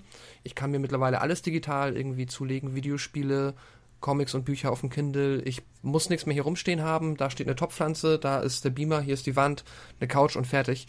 Ähm, Verstehe ich auch kann ich mich reinversetzen, dass das halt auch irgendwie vielleicht ein bisschen, ja, einem too much ist. Aber ich mag das halt. Ich mag so äh, überall Sachen stehen haben und viel und alles bunt und interessant, sich da auch, ähm, ja, durchzuwühlen. Bei ja. mir ist es tatsächlich so, dass ich, ich immer so den Gedanken habe, dass das, was ich früher gerne gehabt hätte, dass ich das jetzt haben kann, meine eigene Videothek quasi, in der zwar nur ich mir die Filme von selbst ausleihe aus meiner Sammlung, aber dass ich sowas habe zu Hause, wo früher, wo man dann mit als Kind mit großen Augen reingegangen ist und da steht eine Videokassette und der, die haben ja alles, hier gibt's ja alles und das kann man sich einfach mitnehmen und gucken und sowas und das war glaube ich immer so dieser Gedanke, der bei mir hinter der Filmsammlung steckt, dass ich das einfach bei mir zu Hause haben kann, einfach alle Filme, die ich gerne gucken möchte oder haben möchte, die stehen hier einfach da, ich kann das machen und, und ähm, dann hast du halt, äh, ich glaube, Dominik hat es vorhin schon gesagt, du hast halt auch die Möglichkeit, das hast du ja bei Netflix und Prime und sowas alles nicht. Du hast Bonusmaterial, wenn es dich interessiert. Du kannst dir Audiokommentare angucken, Making-ofs, Special Effects, alles Mögliche. Ähm, du hast natürlich heutzutage auch viele Editionen. Also ein Film ist ja, na klar, du kannst dir ganz normal eine Softbox kaufen, aber du, es gibt halt auch Steelbooks, es gibt Mediabooks, es gibt Collectors Editions, die gab es auch schon alles zu DVD-Zeiten mhm. und sowas. Und es macht natürlich auch was her, ne? Dann weißt du, ähm, manchmal sind die Sachen halt auch so limitiert und so weiter, dann weißt du, oh, ich habe hier was, das hat nicht jeder in seinem Regal stehen, aber vielleicht hätten es gerne mehr im Regal stehen und so eine Sachen, das ist dann auch so, wo du dann selbst, ich glaube, der, der, ähm, Roman hat es geschrieben von den Sofamaden ähm, auf Twitter dazu, dass er auch einfach, das ist, gibt ihm ein tolles Gefühl, in seiner eigenen Sammlung zu stöbern, da einfach mal ein paar äh, DVDs oder Blu-rays rauszuholen und ein bisschen so die, sich die Cover anzugucken, die Rückseiten, was möchte ich noch gucken, was gibt's hier für Extras und so weiter alles. Und äh, das ist schon, da gibt's schon genug Gründe dafür, aber wie du auch schon sagst, äh, natürlich haben wir auch begrenzt Platz. Ne? Das darf man ja immer nicht vergessen. Und Platz ist gerade mhm. ein nicht zu unterschätzendes Gut in der aktuellen Gesellschaft. Jeder weiß, wie teuer Wohnungen sind, wie teuer Platz, wie teuer Quadratmeter sind. Und sich das dann natürlich mit so physischen Gegenständen vollzustellen, die du theoretisch auch alle oder zumindest größtenteils digital haben könntest, ist ein Argument, lasse ich auf jeden Fall gelten. Aber für mich persönlich äh, kommt es tatsächlich einfach so überhaupt nicht in Frage. So wirklich. Aber ich kann es auch nachvollziehen. Ich hätte auch vor einem Jahr oder vor zwei Jahren hätte ich auch gesagt, Leute, was soll der Quatsch und so. Aber ich verstehe es halt schon. Also es ist halt Platz. Ich meine, ich habe jetzt bei mir ein, zwei, drei, vier, fünf große volle Billies und ein, zwei, drei, vier, fünf, sechs, sieben kleine Billies noch dazu und das nimmt halt auch schon ordentlich Platz weg. Ne? Warum sammelst du, Dominik? Warum sammle ich Filme? Sehr schwer zu sagen, ehrlich gesagt. Ähm, weil ich, ich kann mich kaum noch an eine Zeit erinnern, als Filme in meinem Leben keine Rolle gespielt haben. Wie gesagt, also ich bin halt wirklich so, seit frühester Kindheit sind Filme für mich was ganz Besonderes und sind es auch geblieben. Und äh, einerseits ist es das, was Chris auch gemeint hat, nämlich so dieses, ich habe jederzeit die Filme verfügbar, die ich mag, ich habe die in einer schönen Edition im Regal stehen ich habe auch jederzeit die Möglichkeit, mir vielleicht Bonusmaterial dazu anzuschauen, wenn es mich jetzt packt und ich möchte jetzt plötzlich irgendwie wissen, warum Film XY irgendwie so entstanden ist, wie er entstanden ist oder so. Ähm, bei den meisten Filmen ist ja Bonusmaterial dabei oder wenn ich mir dann einen Audiokommentar anhören möchte. Und äh, zum anderen ist es auch so ein Stück weit, ähm, also es ist die, die Filme zu besitzen, die mir was bedeuten, hat für mich auch einen hohen emotionalen Wert, weil ich mit vielen Filmen. Das ist wie ein Fotoalbum. Äh, ne? Genau, ich, ich verbinde mit vielen Filmen äh, bis bestimmte Zeiten in meinem Leben. Ich kann mich auch bei ganz vielen Filmen, die schon teilweise 10, 15 Jahre alt sind, also die ich schon seit 10, 15 Jahren in der Sammlung habe, kann ich mich noch genau daran erinnern, wie ich die bekommen habe. Ich kann mich noch genau daran erinnern, wie ich mich gefühlt habe, als ich die das erste Mal gesehen habe, äh, was, was mir dieser Film damals auch bedeutet hat und so. Hellraiser ist zum Beispiel so ein Thema oder ähm, äh, das, die, die, ähm, die Anchor Bay-Version von, von, Evil Dead habe ich mir damals geholt in dieser ähm, Necronomicon-Version. Mhm. Also es war so ein, so ein Gummi-Necronomicon mit den Filmen drin und dann so ein paar Seiten aus dem Originalbuch, aus dem Film. Und das sind alles so ganz besondere ähm, ganz besondere Momente gewesen, in denen ich diese Filme bekommen habe. Und das mag sich für jemanden komisch anhören, der damit jetzt nicht so viel anfangen kann, aber ich verbinde mit vielen Sachen in meiner Sammlung auch einen sehr hohen emotionalen Wert. Und deswegen ist auch, ich glaube, das ist auch der Grund, weshalb ich so in den letzten ein, zwei Jahren verstärkt so ältere Filme äh, mir wieder in die Sammlung geholt habe. Jetzt auch eben diesen Psycho 2, den ich als, als Kind ein paar Mal gesehen habe irgendwie, weil den meine Mutter dann ausgeliehen hatte und so. Und ähm, also halt mit 12, 13 oder sowas. Oder auch so Sachen wie uh, The People Under the Stairs ist zum Beispiel einer der Filme, die ich, mit denen ich ganz, ganz viele Kindheitserinnerungen auch verbinde, weil ich den Film sehr unterschätzt. Äh, in der Zeit, ja genau, und weil ich den Film auch in der Zeit sehr oft gesehen habe, oder Friedhof der Kuscheltiere zum Beispiel, oder auch Freitag der 13. Teil 7 war der erste Freitag der 13., den ich gesehen habe. Diese Filme ähm, sind immer, auch heute, wenn ich die noch angucke, dann, dann überkommt mich fast schon, also das ist schon fast körperlich spürbar, so eine, so eine Nostalgie äh, Welle. Also man, man, fühlt sich dann so ein Stück weit wieder wie damals, als man den Film das erste Mal irgendwie eingelegt hat. Deswegen gucke ich die Filme auch oft in Deutsch dann, weil ich es einfach von damals so gewohnt war. Und das ist, glaube ich, so der Haupt, einer der Hauptpunkte für mich, warum ich Filme sammle, ist so einfach, wenn mir ein Film gefällt, dann ist es halt mehr als Unterhaltung für mich, sondern ist es halt wirklich so ein, so ein Stück Lebensgefühl auch, was ich mir dann einfach äh, oder wo ich mir freistellen möchte, dass ich es halt jederzeit einfach immer wieder anschauen kann. Und dann eben auch bei Filmen, die mir halt wirklich gut gefallen, hole ich mir dann halt auch ein Mediabook oder ein Steelbook oder irgendwas, irgendeine Sammleredition. Wobei das aber mittlerweile wirklich die Ausnahme ist, weil ich auch auf der anderen Seite äh, schon jetzt mittlerweile in so einem Modus bin, ich will nicht mehr so viel daheim stehen haben. Ich will jetzt nicht irgendwie meine Sammlung noch äh, 50.000 Mal ausweiten, sondern immer wenn ich mir so einen größeren Schwung an neuen Filmen kaufe, verkaufe ich eigentlich auch immer noch ein paar alte Sachen, die ich einfach nicht mehr anschaue, weil bei ganz wenigen Sachen, äh, die meisten Filme gucke ich mir regelmäßig an in meiner Sammlung, muss ich sagen. Es sind natürlich welche dabei, die werden öfter geschaut, andere seltener.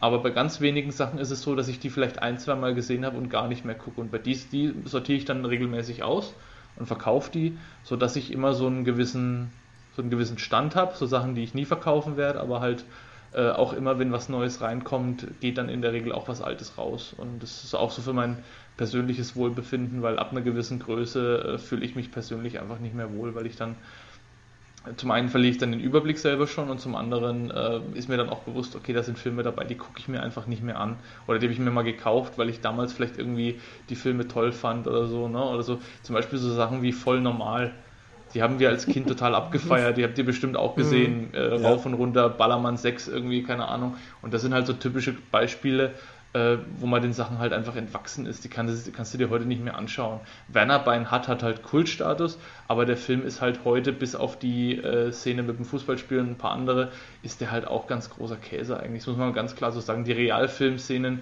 sind totaler Schmann irgendwie. Und äh, das, deswegen, also das sind, das sind so Sachen, die, die, die halt über sich, die, da verändert man sich selbst als Mensch und die Filme äh, verändern sich irgendwie auch oder zumindest verändert sich die eigene Sicht auf die Filme und deswegen ähm, versuche ich immer so ein bisschen, dass ich, dass ich da die, äh, die Waage halte. Aber natürlich, der letzte, das letzte Mediabook, was ich gekauft habe, war ähm, Johnny Mnemonic und davor war es dann ähm, eins, was ich unbedingt haben wollte von ähm, hier Hardcore Henry, weil ich den Film richtig abgefeiert habe im Kino. Aber ansonsten, äh, wie gesagt, ich äh, bin auch niemand so anders. Du Chris, du bist ja da anders. Du kaufst dir ja auch gerne mal die eine oder andere Edition mehr von den Filmen und ich habe äh, ehrlich gesagt sehr, sehr wenige Filme, bei denen ich mehr als eine oder maximal zwei Versionen habe. Einmal DVD, einmal Blu-ray, aber ganz, ganz wenige Filme habe ich mehr als ein oder zweimal in meiner Sammlung. Ja, dazu komme ich später noch. Mir ist noch als, als ganz wichtiges Argument eingefallen, was für eine Filmsammlung spricht, ist einfach auch der Spaß. Ne? Ich meine, es macht ja auch Spaß, so eine Sammlung anzulegen, sich irgendwie im Internet zu informieren über diese Schnittfassung, über diese Version und was kommt da raus. Und da freut man sich auch drauf. Das macht ja auch einfach Spaß, mhm. Filme zu sammeln. Und ähm, Patrick Lohmeier äh, vom Bahnhofskino, der ja auch schon zweimal bei uns zu Gast war, ähm, hat es auch ganz gut gesagt. Äh, seine Antwort war schlicht und einfach die Sucht auf die Frage hin, äh, mhm. äh, warum man Filme sammelt. Ähm, und mir ist dann noch eingefallen, auch ganz einfach die deutsche Zensur. Ich meine, wir gehen jetzt immer von legalem Wege aus. Das heißt, ich gehe jetzt nicht ins Internet und lade mir eine, eine, äh, irgendeinen File runter, wo dann die Uncut-Version wie natürlich dabei ist, natürlich, sondern legal. Und dann findest du manche Filme halt nicht. Die kriegst du denn, wenn, wenn sie in Deutschland indiziert sind oder beschlagnahmt sind, dann sind sie halt auch bei Netflix und bei äh, Amazon Prime und was auch immer, sind sie halt auch gekürzt. Und dann musst du sie halt auch aus dem Ausland im Original kaufen und so weiter. Und das ist halt auch eine Sache, die für den Filmliebhaber wichtig ist. Und da kannst du dann halt nicht auf digitale. Natürlich könntest du dir dann irgendwelche VPNs oder sowas, so heißt es, glaube ich, eine Pascal einrichten und dann vielleicht irgendwo, mhm. obwohl Netflix geht ja mittlerweile, glaube ich, auch schon nicht mehr, ne? Das haben sie irgendwie mal gesperrt dann, ne? Dass du dann dich auch. Ja, ich habe mich damit nie aus, also ich habe das nie gemacht, deswegen bin ich da nicht so komplett firm, aber ja, ich bin auch der Meinung, da was gelesen zu haben, dass sie das definitiv zumindest erschwert haben. Ähm, ja. ja. Was aber auch schwer ist bei Netflix halt, du hast auch jetzt ja nie die Garantie, dass das, was du jetzt verfügbar hast, beziehungsweise es ist ja sehr sicher, dass es irgendwann nicht mehr verfügbar ist. Richtig, ich habe letztes Mal, ich habe zum Beispiel, ich, ich ja. habe große Watchlisten bei Netflix und bei Amazon Prime, aber ich gucke ganz wenig.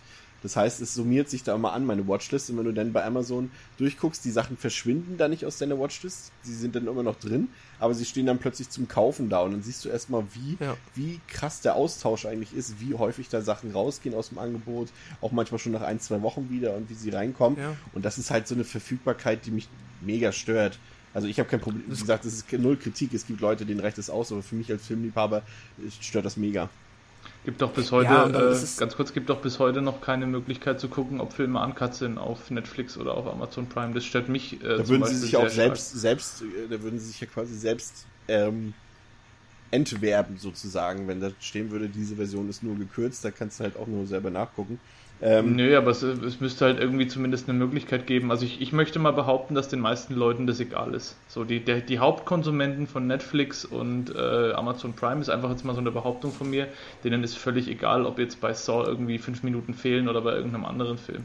Aber im Laden ist es doch genauso, Dominik, da steht ja auch nicht drauf, diese Version ist gekürzt. Nö, da steht aber drauf, äh, das, doch, da steht auch öfters drauf gekürzt. Es gibt halt nicht mehr so viele gekürzte Versionen, aber da steht dann entweder äh, Kaufversion oder keine Ahnung, überarbeitet überarbeitete Fassung gab es ja damals ganz oft, das steht auch heute noch drauf, aber es gibt halt auch nicht mehr so viele. Also, was gibt es denn noch groß an gekürzten Fassungen im, im Kaufhaus? Die Zeiten haben sich da ja geändert irgendwie. Ja, also von halt alten ein, Horrorfilmen Labels, sowas. Es ne? gibt halt noch ein paar Labels, die halt äh, auch die neueren Filme, wenn sie keine Freigabe bekommen, immer noch gekürzt in den Laden bringen. Tiberius und Sunfilm werden da zum Beispiel Labels oder ja. New Vision, die halt die ja deutschen Kaufhaus Versionen von den ganzen Argento-Filmen rausbringen, die dann noch fett auf dem Cover äh, äh, Aufkleber drauf machen. Jetzt erstmals in Deutschland frei erhältlich und das dann stimmt, sie aber ja. trotz, aber damit meinen sie nur die FSK 18 Version, die geschnittene. Die ja, ist jetzt frei selbst, erhältlich und die bringen sie dann raus. Aber selbst bei denen steht dann auch Uncut drauf irgendwie, ungekürzt. Da gibt es auch Unterschiede bei Filmen, die sie dann wirklich irgendwie rehabilitiert haben. Da war, glaube ich, irgendwie Curtains mit dabei ja. äh, steht dann zum Beispiel auch drauf ungekürzt. Also die sind schon relativ häufig meines Erachtens gekennzeichnet. Ähm, und das, das aber für halt dich, halt für dich als, als jemanden, der es weiß, aber wenn da jetzt so, du gehst rein und denkst, oh, guck mal, die haben letztes Mal bei Davidson uns über Suspiria geschwärmt. Guck mal, hier ist von New Vision, ist Suspiria. Und hier steht drauf, erstmals seit 25 Jahren frei erhältlich, aber es ist trotzdem gekürzt und das weißt du nicht, wenn du dich nicht auskennst. Klar, Klar, aber das, deswegen, das meine ich eben den meisten, ich unterstelle einfach, dass es den meisten Leuten egal ist. Also wenn ich mich, wenn ich mich so mit Leuten, mit Casual-Filmfans, nenne ich jetzt einfach mal so, unterhalte und sag, äh, und, oder auch auf Twitter liest man es ja ganz oft, Filme kommen im Fernsehen irgendwie, keine Ahnung, um 20.15 Uhr läuft. Ja, das stimmt. Was weiß ich, irgendwie äh, Ein Schwarzenegger, Total Recall oder so. Genau, sagen wir Total Recall oder irgendwas, oder Robocop oder so, ne? Die Leute freuen sich dann und man denkt sich immer irgendwie, okay, 20.15 Uhr äh, ist schon mal komplett Quatsch so, ne? Ja. Der kann eigentlich gar nicht uncut sein. Es geht schon gar nicht vom, Darf vom Rechtlichen her, ne? Darf ja. auch gar nicht.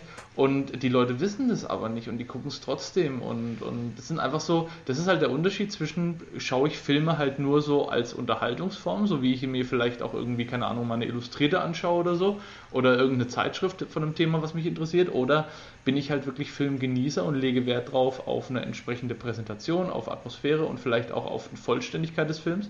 Und da gibt es schon Unterschiede. Und ich möchte einfach mal behaupten, dass selbst wenn Netflix irgendwie ich, klar, ich meine, wenn sie gekürzt und ungekürzt hinschreiben, ähm, äh, aber ich, ich meine trotzdem, dass es den Leuten größtenteils egal wäre. Ich glaube nicht, dass so viele richtige Hardcore-Filmfans äh, sagen, okay, ich gucke mir jetzt die Filme auf, auf Netflix oder irgendwas an.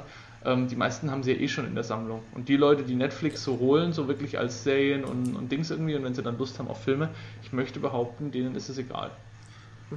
Ich glaube auch, dass Netflix und auch Amazon mittlerweile tatsächlich sehr, sehr viel einfach über die Serien an Wert dazu gewinnt. Und ähm, Filme, also so für ich es benutze, ist es halt tatsächlich einfach immer nur so, na gut, wenn es jetzt zufällig den da gerade gibt, wenn jetzt halt der neue Ghost in the Shell halt da ist und ich habe gerade nicht das Geld, mir die, ähm, den so zu kaufen und ich habe das Prime-Abo, dann gucke ich den halt da. Aber primär geht es mir da auch eher um Serien oder vielleicht mal was entdecken oder halt eine Netflix-Produktion, die es dann halt auch nur auf Netflix gibt. Ähm, aber ansonsten würde ich dir dazu stimmen, weil ja auch wirklich der Großteil der Menschen, also es gibt ja, Film ist ja so ein Hobby, du hast ja fast niemanden, der sagt, er guckt keine Filme oder so. Das ist also, also jemand, der das so richtig sagt, aber die meisten davon gehen dann halt auch vielleicht einmal im Jahr ins Kino und gucken vielleicht im Jahr zehn Filme. Das kannst du auch übertragen, auf, auf, wenn du es auf Musik überträgst zum Beispiel. Ja, ja. jeder hört gerne zum Beispiel, Musik, genau. aber, aber zwischen ich höre im Radio auf dem Weg zur Arbeit Musik oder ich kaufe mir eine Schallplatte, ist halt schon ein krasser Unterschied. Und so ist es halt beim Filme, ja, genau. beim, beim Filme gucken auch. Ich hatte ja gefragt auf, auf Twitter, ähm, ob die Leute sich eher als Filmsammler bezeichnen, also natürlich gleichzeitig auch als Filmgucker, oder ob sie eher nur Filmgucker sind und keine Sammler. Und da war tatsächlich noch relativ eindeutig, 61% der Leute, das waren auch über 100, sagen, dass sie Sammler sind und 39% würden sich eher als reine Konsumenten bezeichnen. Ähm, um mal wieder zurückzukommen jetzt in den Einstieg ins HD-Zeitalter, hatte ich auch gefragt, äh, mit welchem Medium die Leute angefangen haben, Filme zu sammeln und es waren tatsächlich 48% schon in der VHS-Ära dabei, 47% DVD und 5% in der Blu-ray-Ära. Ähm, Ära, Ära. äh, bei mir war es tatsächlich so, dass ich, wie gesagt, ich hatte Filme vorher auf DVD und auch auf VS, aber ich hätte mich nie als Sammler bezeichnet, so dass ich da den Gedanken hatte, ich möchte jetzt hier eine Sammlung aufbauen an Filmen. Ich habe, wenn ich einen Film sehen wollte, habe ich ihn mir halt gekauft als DVD, aber nicht weiter darüber nachgedacht. Und das ist tatsächlich wirklich bei mir erst und das habe ich tatsächlich nochmal rausgesucht, dank Amazon äh, Einkaufsverlauf.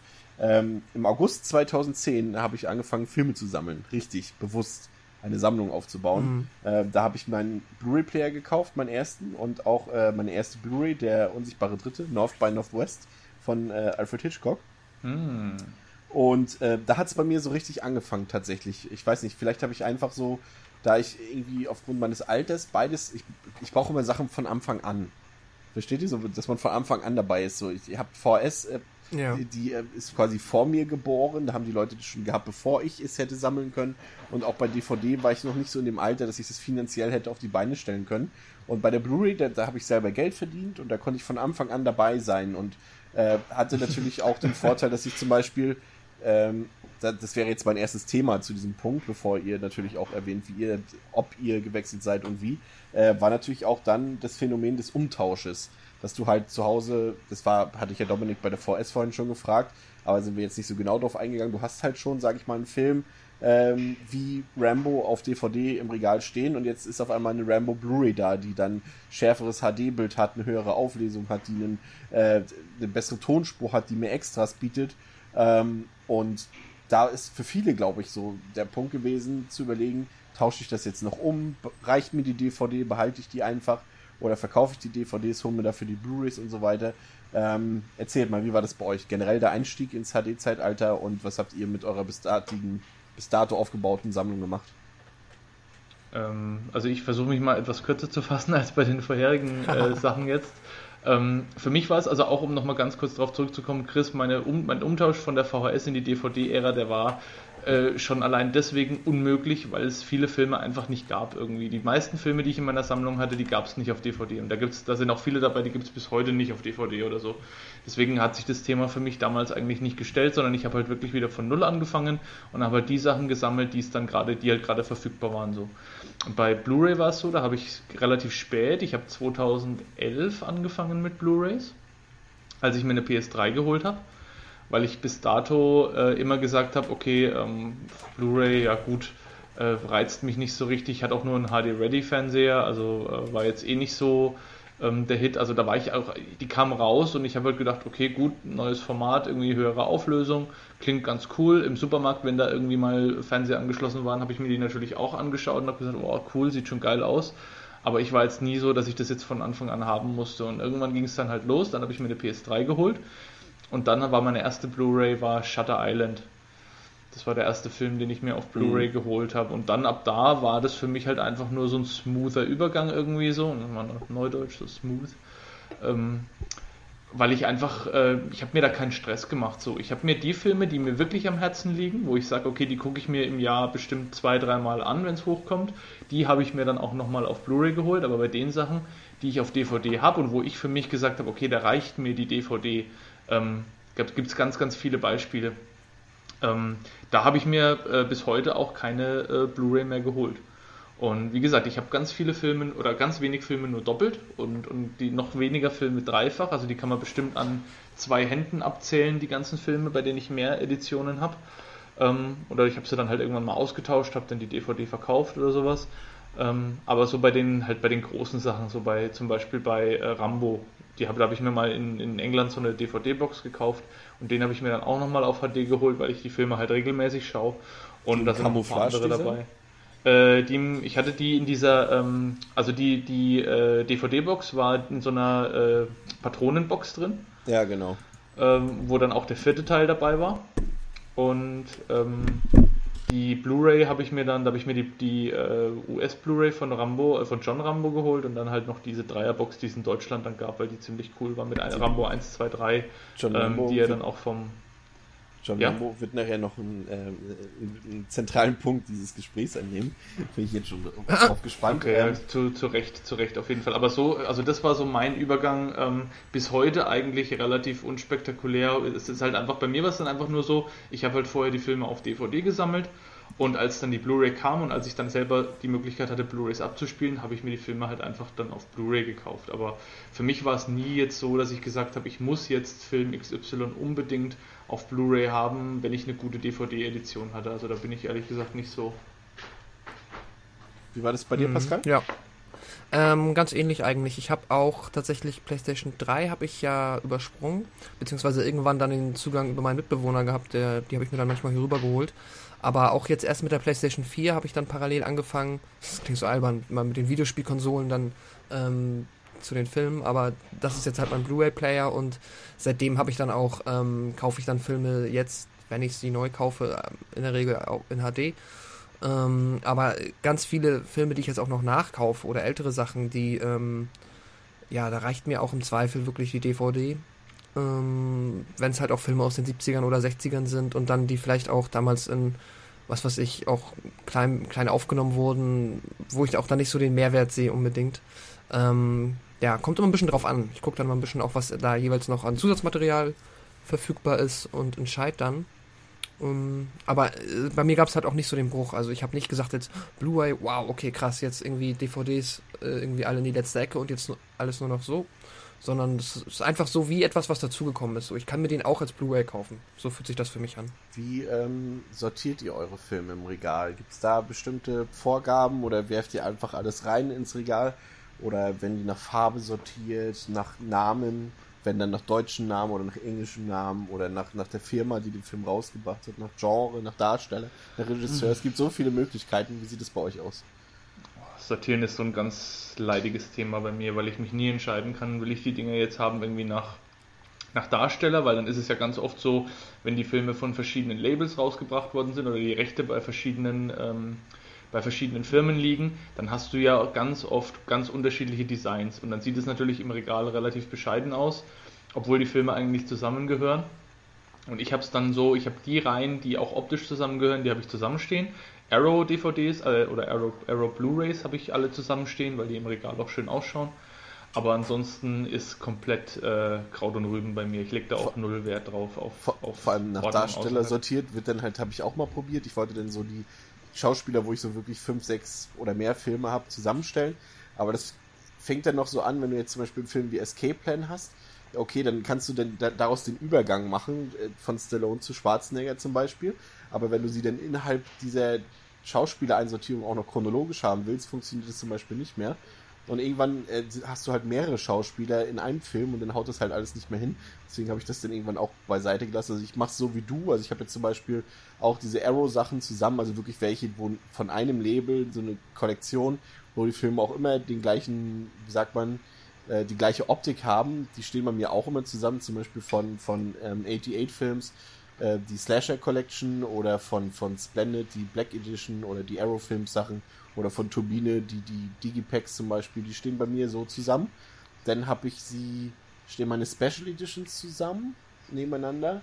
Ähm, alle meine Mediabooks stehen zusammen, die Steelbooks stehen zusammen, ähm, die DVDs stehen extra zusammen und dann wirklich in einem ganzen Billigregal und da habe ich mir auch gesagt, mehr Emirates, also normale Softboxen, will ich nicht haben, außer so, dass sie dieses Billigregal ausfüllen. Und die stehen dann halt alle zusammen und darin dann nach Genre unterteilt. So grob, das ist so halt Horror, Action, habe ich äh, Komödie ähm, und Drama und Thriller, glaube ich, so habe ich es ungefähr unterteilt gehabt. Und Asia-Filme. Ähm, ja, also ich glaube, da kann man sich aber zigtausendmal, ich könnte es auch jeden Tag theoretisch umsortieren, das Ganze. Ich glaube, es geht, glaube ich, jedem so. Ich fand das mal ja. ganz cool. Ich habe irgendwo mal gesehen, da hat jemand wirklich alles zu Hause nach Farben sortiert und das sah irgendwie cool aus, aber ich kann mir nicht vorstellen, dass du denn da irgendwas findest. Ich habe das auch gesehen und ich fand es auch tatsächlich extrem hässlich, weil ich finde diese Ästhetik von, ähm, also klar, wenn so Editionen ganz definitiv zusammengehören, sieht das cool aus, aber wenn es so ein bisschen ähm, äh, farblich halt so ein ja relativ willkürliches Mosaik ergibt, finde ich das halt irgendwie mehr Ästhetik als so ein, also ich erinnere mich an dieses Foto, weil das müsste das gleiche gewesen sein. Da war so ein ganz crazy Farbverlauf im Regal, ja. ne, der auch noch so diagonal angelegt war. Ja, ja, das fand ich nicht so geil. Ähm, zudem halt, ja, wahrscheinlich ähm, kannst du dann halt auch knicken. Dann musst du dich erinnern, war das ein weißer, ein roter oder ein grüner Film? ja. Ja, also der, ich Achso, hab, ähm, wie sieht's bei dir aus? so, sorry, ähm, äh, wolltest du noch was sagen, Dom? Nee, also ich wollte nur, ich nur noch mal anmerken, also wie gesagt, ich lege auch da ganz, also ich lege da kaum Wert drauf eigentlich, habe ich so bei mir gemerkt. Also ich habe auch teilweise ich habe ein paar Filme, wie gesagt, zusammenstehen, die Rob Zombie-Filme zum Beispiel, weil es bei denen gerade passt. Aber dann hast du halt vielleicht auch bei manchen irgendwie, dann hast du einen der Reihe, der ist nur auf DVD erschienen und den gibt es nicht auf Blu-ray und dann hast du halt irgendwie, keine Ahnung, oder umgekehrt vielleicht noch schlimmer, hast du irgendwie fünf DVDs da stehen und mittendrin so, so ein kleiner, äh, so eine kleine Blu-ray-Hülle und das, also. Das geht gar nicht. Das, ja, genau. Und dann, und dann hast du aber wieder das Problem, dann stehen halt wieder die Reihen nicht zusammen irgendwie und dann denke ich mir das immer, auch, also das habe ich wirklich ich einmal irgendwie das habe ich wirklich äh. ein, einmal gemacht, Entschuldigung, ähm, dass ich wirklich vollkommen, also ich habe einmal so sortiert, das habe ich aber wirklich nach zwei Tagen wieder komplett zurückgeräumt, dass ich wahllos, wirklich egal, ob das jetzt eine bestimmte Limited Edition war, die größer war oder kleiner war oder Mediabook oder normale Hülle, ich habe alles alphabetisch oder was zu Reihen, also zu Filmreihen zusammengehört, nebeneinander gestellt. Und das sah so bescheuert aus, weil du dann quasi mit dem Finger so rübergestrichen hast und dann immer so hoch, runter, hoch, runter und so. Das war, sah so hässlich aus. Wirklich. Ich, ich, ich mach's bei mir so, ich, ich, ich, ich würde es so sortieren, wie ich, um wieder auf meine Aussage vom, vom stotter ich heute schon, äh, um auf meine Aussage von vorhin zurückzukommen, äh, die Videothek. Ich mache es so, wie meine Videothek aussehen würde oder angeordnet wäre. So sortiere ich meine Filme mhm. quasi. Ja, das stimmt. Das ist, ähm, finde ich auch ganz charmant. Ähm, ich weiß gar nicht, kennt ihr James Wolfe? Nö. Von Cinemassacre? Der Name sagt mir was, aber erzähl mal weiter. Ja, das ist auch der, der, der ist mal bekannt durch diese... Aber den Namen, der Name sagt mir nichts.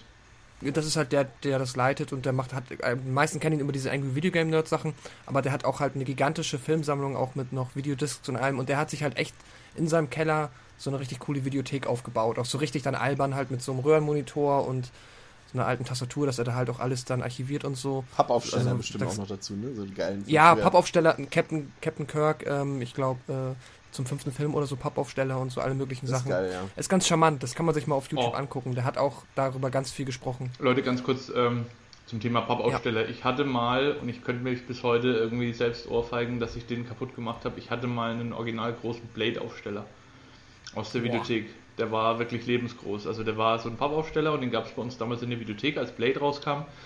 Und den habe ich mir dann äh, gesichert danach. Und irgendwann, wie es so meine Eigenart ist, hat mich mal irgendein Spiel am PC so aufgeregt, dass ich den wirklich im, in einem Wutanfall dann irgendwie dem, dem, den Kopf abgeboxt habe. Und dann hat mir das halt wirklich fünf Minuten später einfach so leid getan, äh, wie so vieles damals. Und der Tut hat auch. leid, Wesley Snipes. Ja, wer musste später Oma ins Gefängnis? Nicht du, sondern Wesley. Der hat auch, der Wesley musste dann ins Gefängnis, ja, wegen anderer Gründe aber.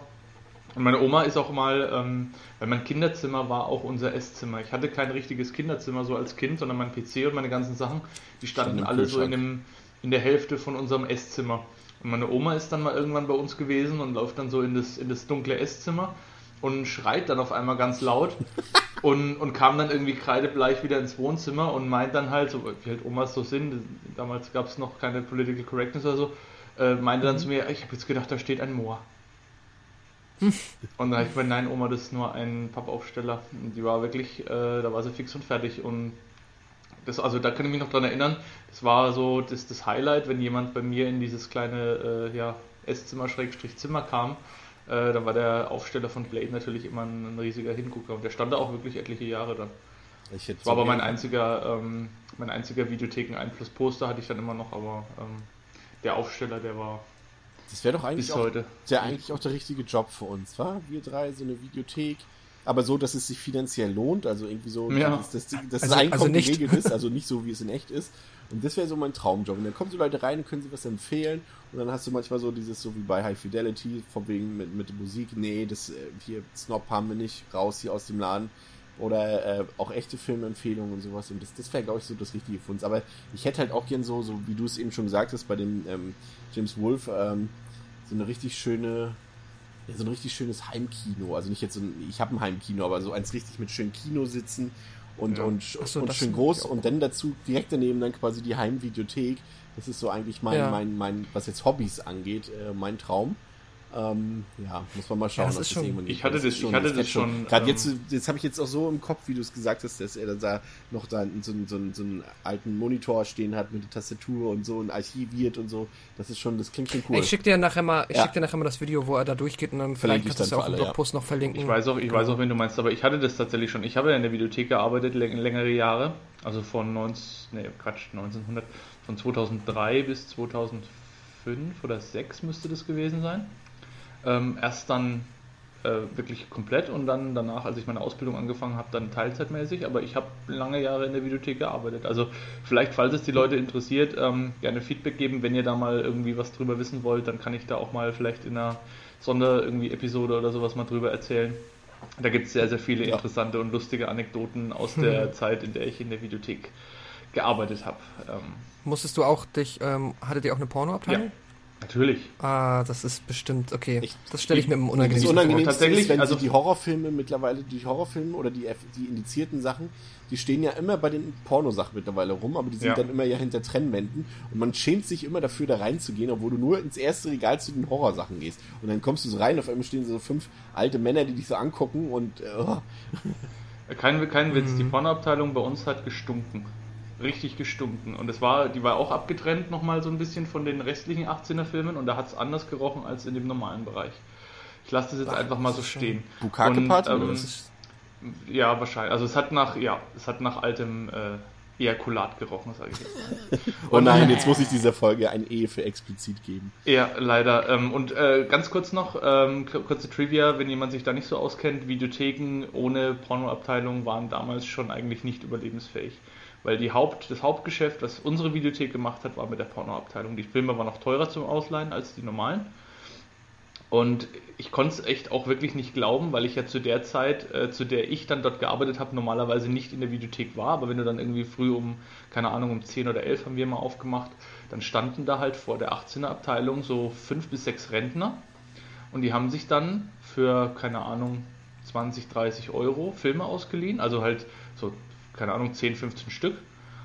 Und haben die dann ta- manchmal am nächsten Tag, manchmal am selben Tag wieder gebracht und haben die nächsten 15 mitgenommen. Krass. das das habe ich schon so oft gehört, ne? Aber äh, ja, Ja, wer weiß, ob die sich die dann überspielt haben, aber Mm, ich verstehe es Ich nicht. weiß auch nicht, was die damit Wahrscheinlich gemacht haben, nicht. aber es war auf jeden Fall, also du hast wirklich gemerkt, dass die Porno-Filme am Wochenende natürlich weniger, aber so unter der Woche gerade so, wenn dann die ähm, Rentner und so kamen, da hast du wirklich gemerkt, äh, wo die Videothek eigentlich ihre Kohle macht. Weil die paar Filme, die wir unter der Woche verliehen haben, so verglichen jetzt mit Mhm. zum Beispiel, wenn jetzt irgendwie ähm, irgendein Feiertag anstand oder wenn jetzt Wochenende war oder so, das konntest du eigentlich in der Pfeife rauchen. Vormittags kamen kaum Leute irgendwie. Das war, die waren dann alle erst Mittag, Nachmittag, abends und da halt auch wenige und die meisten kamen halt so Donnerstag, Freitag, Samstag war dann immer der, der große Tag, da war die Videothek eigentlich immer voll. Und äh, halt so die typischen äh, Wochenendausleiher, ne? Aber ja. Ja. Ja. Ähm, ich, wo Chris gerade High Fidelity gesagt hat, es fällt mir auch noch gerade diese ähm, ganz tolle Szene ein, wenn er dann äh, John Cusack da seine CDs sortiert und dann der andere kommt und ihn fragt, wie er sie sortiert, weil wir eigentlich ja noch auch bei dem Thema waren. Ja. Ich muss ja noch kurz was zu sagen. Ähm, und dann meinte er halt so irgendwie nach Alphabeten, er so, nein, chronologisch. Ja, das Fand ich auch ganz cool. hatte ich mal, habe ich das Ähm, sogar mal gemacht, aber ich hatte es auch mal mit CDs, glaube ich, gemacht, aber das, das funktioniert irgendwann nicht. Ach nee, ich finde das auch. Es ist sowieso ein ganz schwieriges Thema. Also einerseits muss ich noch mal kurz Disclaimer, ich habe mit Sicherheit ähm, auch die mit Abstand kleinste Sammlung, aber ich bezeichne es trotzdem als Sammlung, weil es sind ein paar hundert Filme, aber ich bin da halt jetzt noch nicht so ähm, dazu gekommen, die so weit auszuweiten, wie ich es gerne hätte. Ähm, ja, aber ähm, in dem Sinne, das Sortieren ist halt bei mir auch, weil ich jetzt gerade aber trotzdem einen Regalmangel habe, habe ich viele Stapel, mache mir aber schon immer Gedanken für die Teile, die ich sortiere, wie ich das mache. Und was ich halt auch schwierig finde, ist zum Beispiel, ich finde so manchmal gehören zum Beispiel Filme zusammen, für, weil das für mich Regisseurfilme sind, dann gehören Filme zusammen, weil das einfach meinetwegen jetzt ähm, äh, Splatter oder, ähm, oder irgendwelche spezifischen Genre, Untergenres sind, ähm, gehören deswegen zusammen. Oder manchmal ist es halt einfach nur, hätte ich gern diese Filme zusammen wegen dem Schauspieler. Ganz schwierig, aber ich würde zum Beispiel ungern jetzt, wenn ich so viele Filme zu sortieren hätte, jetzt alle Tarantinos dann in das jeweilige, der kommt nach Western, das ist ein Gangsterfilm, sondern die hätte ich halt gerne alle zusammenstehen. Und ja, das finde ich dann, es ist insgesamt schwierig. Und auch die Lynch-Filme oder solche Sachen, wo man halt eher hinter dem Regisseur her ist. Ähm, ja, ich habe dann da primär so ein, ja, irgend so eine krude Mischung, so dass ich halt, solange ich den Überblick noch behalten kann, immer weiß, wo ich wo gucken muss und ähm, ja, so funktioniert das dann für mich. Ich weiß aber nicht, ob man dann nicht doch irgendwann mal, also klar, wenn es nachher Videothekenausmaße hat, dann muss man schon so ein System haben, wo man weiß, ah, der Buchstabe oder das Genre, dann gehe ich dahin und suche dann dort nochmal nach dem Buchstaben oder je nachdem. Ähm, Ist hier, ähm, ganz kurzer Exkurs noch an der Stelle, weil du gerade erwähnt hast, Regisseurfilme, ähm, Pascal. Der größte Betrug für Sammler war doch Kill Bill, oder? Kill Bill kam ja damals, als der rauskam, da, da war ich im Kino, war total begeistert, habe mir den auch auf sechs oder sieben verschiedenen DVDs, die alle gleich waren, irgendwie geholt, weil ich so verrückt war. Also Einer der wenigen Filme, die ich mir mehrfach gekauft habe. Und da gibt es ja bis heute, jetzt mal äh, so ein paar vielleicht asiatische Versionen oder sowas dann außen vor, gibt es ja bis heute keine wirkliche Sammleredition mit Bonusmaterial oder so. Ich meine, Audiokommentare macht Tarantino ja eh so gut wie nie. Aber ähm, da hat er einfach die Leute mal derbe beschissen irgendwie um Bonusmaterial, weil da war ja auch bei den, bei den ersten DVD-Veröffentlichungen war kaum Bonusmaterial, dann kam die Blu-ray-Ära und jeder hat gedacht, okay, jetzt haut er vielleicht da nochmal was raus, dann sollte ja diese Whole Bloody Affair-Version irgendwann mal veröffentlicht werden, wo er dann beide zusammenschneidet. Dann haben alle gesagt, okay, dann kommt bestimmt da mega Bonusmaterial, aber irgendwie ähm, kam dann nie mehr was. Aber er interessiert sich ja auch, glaube ich, nicht so sehr für den Heimkinomarkt. Ne? Ich glaube, er ist ja auch Ja. noch einer von denen, der sagt, das gehört ins Kino. Und natürlich ist es dann wichtig, dass man die irgendwie noch später nachholen kann, aber ähm, ich kann mir vorstellen, dass er da gar nicht so hinterher ist, dass ihm das relativ lax Aber es ist. ist ein guter ich, Punkt, aber Dominik. Ich glaube glaub aber, dass da Miramax äh, nochmal, also mich hat, das stimmt, was du sagst, Pascal. Äh, er legt ja überhaupt keinen Wert auf digital und äh, auf Blu-ray und auf alles, das Ganze, das geht ihm ja komplett am, am Hintern vorbei. Aber ich hätte halt gedacht, dass Miramax äh, oder die, die Weinstein-Brüder dann irgendwann mal sagen, okay, äh, Tarantino in allen Ehren, aber der Film ist halt so groß, äh, wir hauen da jetzt nochmal irgendwie was raus, äh, völlig egal, weil da gibt's, da existiert bestimmt genügend, äh, genügend Material, Mhm. bin ich überzeugt davon. Das ist eine passende, eine passende Aussage von dir, ein guter Gedanke von dir, Dominik, weil ich auch diese Frage auf Twitter gestellt habe. Wie wichtig sind euch Extras und Bonusmaterialien bei einer Blu-ray oder DVD? Nur 19% der Leute haben gesagt, sehr wichtig. 59% haben gesagt, schön, wenn sie da sind. 17% egal und 5% uninteressant. Ähm, ich bin tatsächlich auch so, ich freue mich immer, wenn Bonusmaterial drauf ist. Aber wenn ich dann einen Film gesehen habe, dann denke ich so, ach, jetzt aber auch noch nur zwei Stunden Bonusmaterial gucken muss jetzt nicht unbedingt sein. Und dann gucke ich es meistens Ja. wirklich ganz, ganz selten. Wirklich erst so, wenn ich einen Film zwei, drei Mal gesehen habe, dann, dann greife ich irgendwie erst auf das Bonusmaterial zurück. Audiokommentare nutze ich öfter, aber so rein diese ganzen Making-ofs, gerade die neu, bei neueren Filmen sind es ja wirklich eigentlich reine Werbematerialien, wenn man so Ja. will. Da ist ja nichts Mhm. Kritisches Ja. bei. Oder so. Ich habe mit ja Schauspieler bis- XY ja. gearbeitet, das war ganz toll, der Regisseur war ganz toll, wir hatten War ganz schon viele Möglichkeiten, uns zu entfalten. Es war schon immer mein Traum, mit dem zu Ja. arbeiten. Der Film ist ganz besonders awesome und großartig und eine ganz tolle Erfahrung für alle und ich hoffe, Ja. er gefällt euch Und so gut. Ihr habt so viel Spaß dabei, ihn zu schauen, wie ich ihn hatte zu machen und oh, Wenn ihr mich in drei Monaten fragt, dann werde ich das alles wieder widerlegen, weil Ja, das alles scheiße war. genau, weil dann habe ich mich äh, zwischenzeitlich über die Tantiemen mit dem Regisseur gestritten und was weiß ich. Ähm, meine andere Frage, ähm, was ich äh, mir auch als Thema noch aufgeschrieben habe, der sogenannte POS, der Pile of Shame. Ähm, wie ist es bei euch? Ähm, ihr schaut, schaut ihr Filme sofort, wenn ihr sie gekauft habt? Oder kann es auch mal sein, dass sie so auf einem kleinen oder etwas größeren Stapel erstmal landen und ihr euch dann schon wieder längst neue Filme gekauft habt, bevor ihr die anderen geguckt habt? Und dann so wie ich, der äh, heute tatsächlich sich bei Letterboxd eine Watchliste gemacht hat mit all seinen Filmen, die er besitzt, aber noch nie gesehen hat und ich gerade mal die Hälfte der Regale durchgeguckt habe und jetzt schon bei, es ist fast schon peinlich, 400 bin. Wow, das ist nicht Ja, schlecht. und äh, gibt sowas bei euch auch, vielleicht in kleinerem Ausmaß? Ja, auf jeden Ich kann das, glaube ich, recht schnell abhaken, auf jeden Fall. Ähm, ich mache das, ist, Filme kaufen ist bei mir so eine Mischung aus ähm, so Kuriosität, einfach Sachen entdecken wollen, dann Sachen kaufen, wo ich weiß, dass ich den unbedingt sowieso noch gucken möchte und auch tatsächlich, das wollte ich eigentlich auch eben nochmal erwähnen, so ein bisschen, ähm, wie heißt das, wenn man in der Kirche für seine Sünden bezahlt hat? Nachlass, Beichte? Ablass? Ablass bezahlen, glaube ich. Ne? Ablass, ja, Beicht, Ablass, Beicht Ablassbrief war Kirchensteuer? damals von, ähm, Ablassbrief war damals von ähm, Martin Luther, dieser, dieser Freibrief, der einen von den Sünden freikauft. Ach so. Ja, egal. Auf jeden Fall äh, habe ich dann immer das, Ge- also ich hole mir halt auch viele Filme jetzt einfach nach, weil ich sie halt einerseits dann haben möchte und ähm, ja auch gleichzeitig so ein bisschen diese, wie gesagt, äh, Spindelära ähm, auch so ein bisschen quasi mein Gewissen da ein bisschen reinzuwaschen. Teilweise dann auch Filme, die ich einfach nur der Vollständigkeit habe, nochmal hole und die ich dann vielleicht gar nicht erstmal direkt gucke. Ähm, und ja, der Stapel dann, weil ich halt auch, ne, man holt sich erstmal die Filme, das ist dann ja oft mal in so einem Rutsch, dann gibt es irgendwie 3 für 2 auf Amazon oder wo auch immer, oder wie auch immer man dann unterwegs ist auf einer Börse oder so. Und ähm, ja, der ist aber nie so extrem, weil ich schon gucke, dass ich jetzt nicht übertreibe, auch bei Comics, Büchern und bei Videospielen ist es komplett ausgeartet, das muss ich Ja. zugeben. Aber ähm, bei all diesen Sachen, die man liest oder guckt, ähm, versuche ich das in einem vernünftigen Rahmen zu haben, weil ich sonst das irgendwie auch blöd finde. So, dann habe ich immer so, dann, ich fühle mich dann so ein bisschen, mh, das ist nicht so richtig meine Sammlung, weil ich sie ja nur bezahlt habe, so gefühlt. Ich weiß nicht, ob ihr das versteht. Wenn das zu krass wird, also quasi, wenn ich jetzt sage so, hm, ich brauche jetzt eine Filmsammlung und ich bin sehr reich, kann ich mir ja auch 20.000 Filme kaufen, dann habe ich eine große Filmsammlung, aber das macht mich ja Ob nicht irgendwie mal zu einem Filmsammler. Mensch gemacht hat, dass er, sagen wir mal, in irgendein Pendant des Mediamarktes gegangen ist und gesagt hat, ich nehme die ganze Filmsammlung mit. Das interessiert mich mal. Weil das wäre das Erste, was ich machen würde, wäre ich Milliardär Also auf ich- einmal. Ich glaube, gerade bei Stars oder so, die selber Schauspieler sind, die werden wahrscheinlich, also die werden es nicht selber machen, aber ich habe schon von vielen gehört, irgendwie, das war damals bei MTV Crips zum Beispiel, ähm, da hat man ja immer so die, den Einblick in Anführungszeichen in die Starhütten bekommen und ich glaube schon, dass da viele, ähm, gerade so von den Schauspielern her oder sowas, dass die fast komplett vollständige Filmsammlungen haben. Die werden dann halt einfach irgendwie ihrem, keine Ahnung, ihrem Manager oder irgendwas sagen, kümmere dich mal drum, dass, dass äh, sämtliche Filme, die jetzt irgendwie, keine Ahnung, aktuell äh, in den letzten zehn Jahren rausgekommen sind, dass ich die alle irgendwie daheim habe und dann äh, es ist ja kein Problem. Wenn Geld keine Rolle spielt, dann hole ich mir halt jemanden, der die für mich besorgt. Aber das finde ich dann noch schlimmer. Also wenn es nicht mal durch meine Hände gegangen ist, wenn ich nicht mal selbst irgendwie so für jeden Film einzeln mal die Entscheidung getroffen habe, dass ich den haben möchte, dann fühlt sich das echt an, als ob ich mir einfach nur irgendwas kaufe. So, das ist ja, in manchen Fällen ist das ja auch vielleicht legitim, wenn man jetzt sagt, ich brauche das oder so.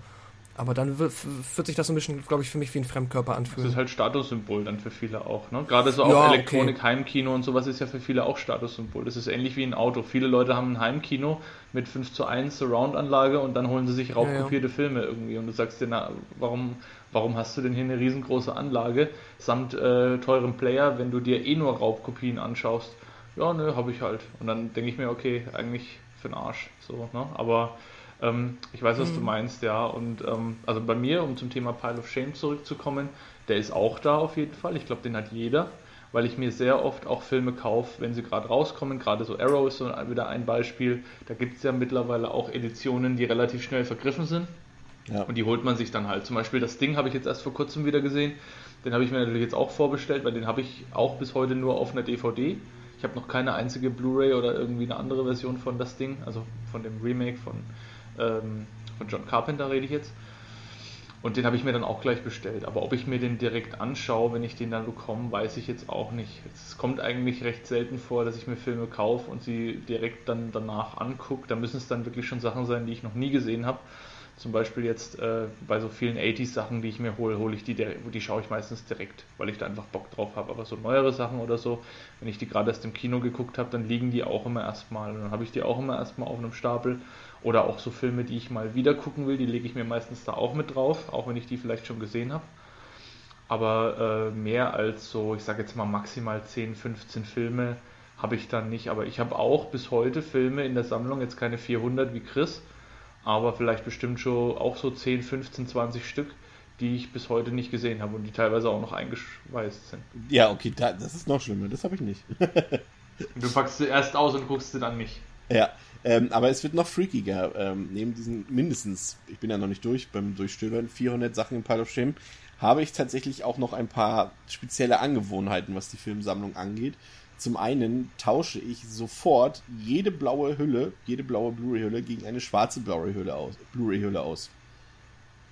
Jede. Sofort. Das hast du neulich mal erzählt, ich konnte es nicht glauben, aber du hast ja dann Fotos geschickt.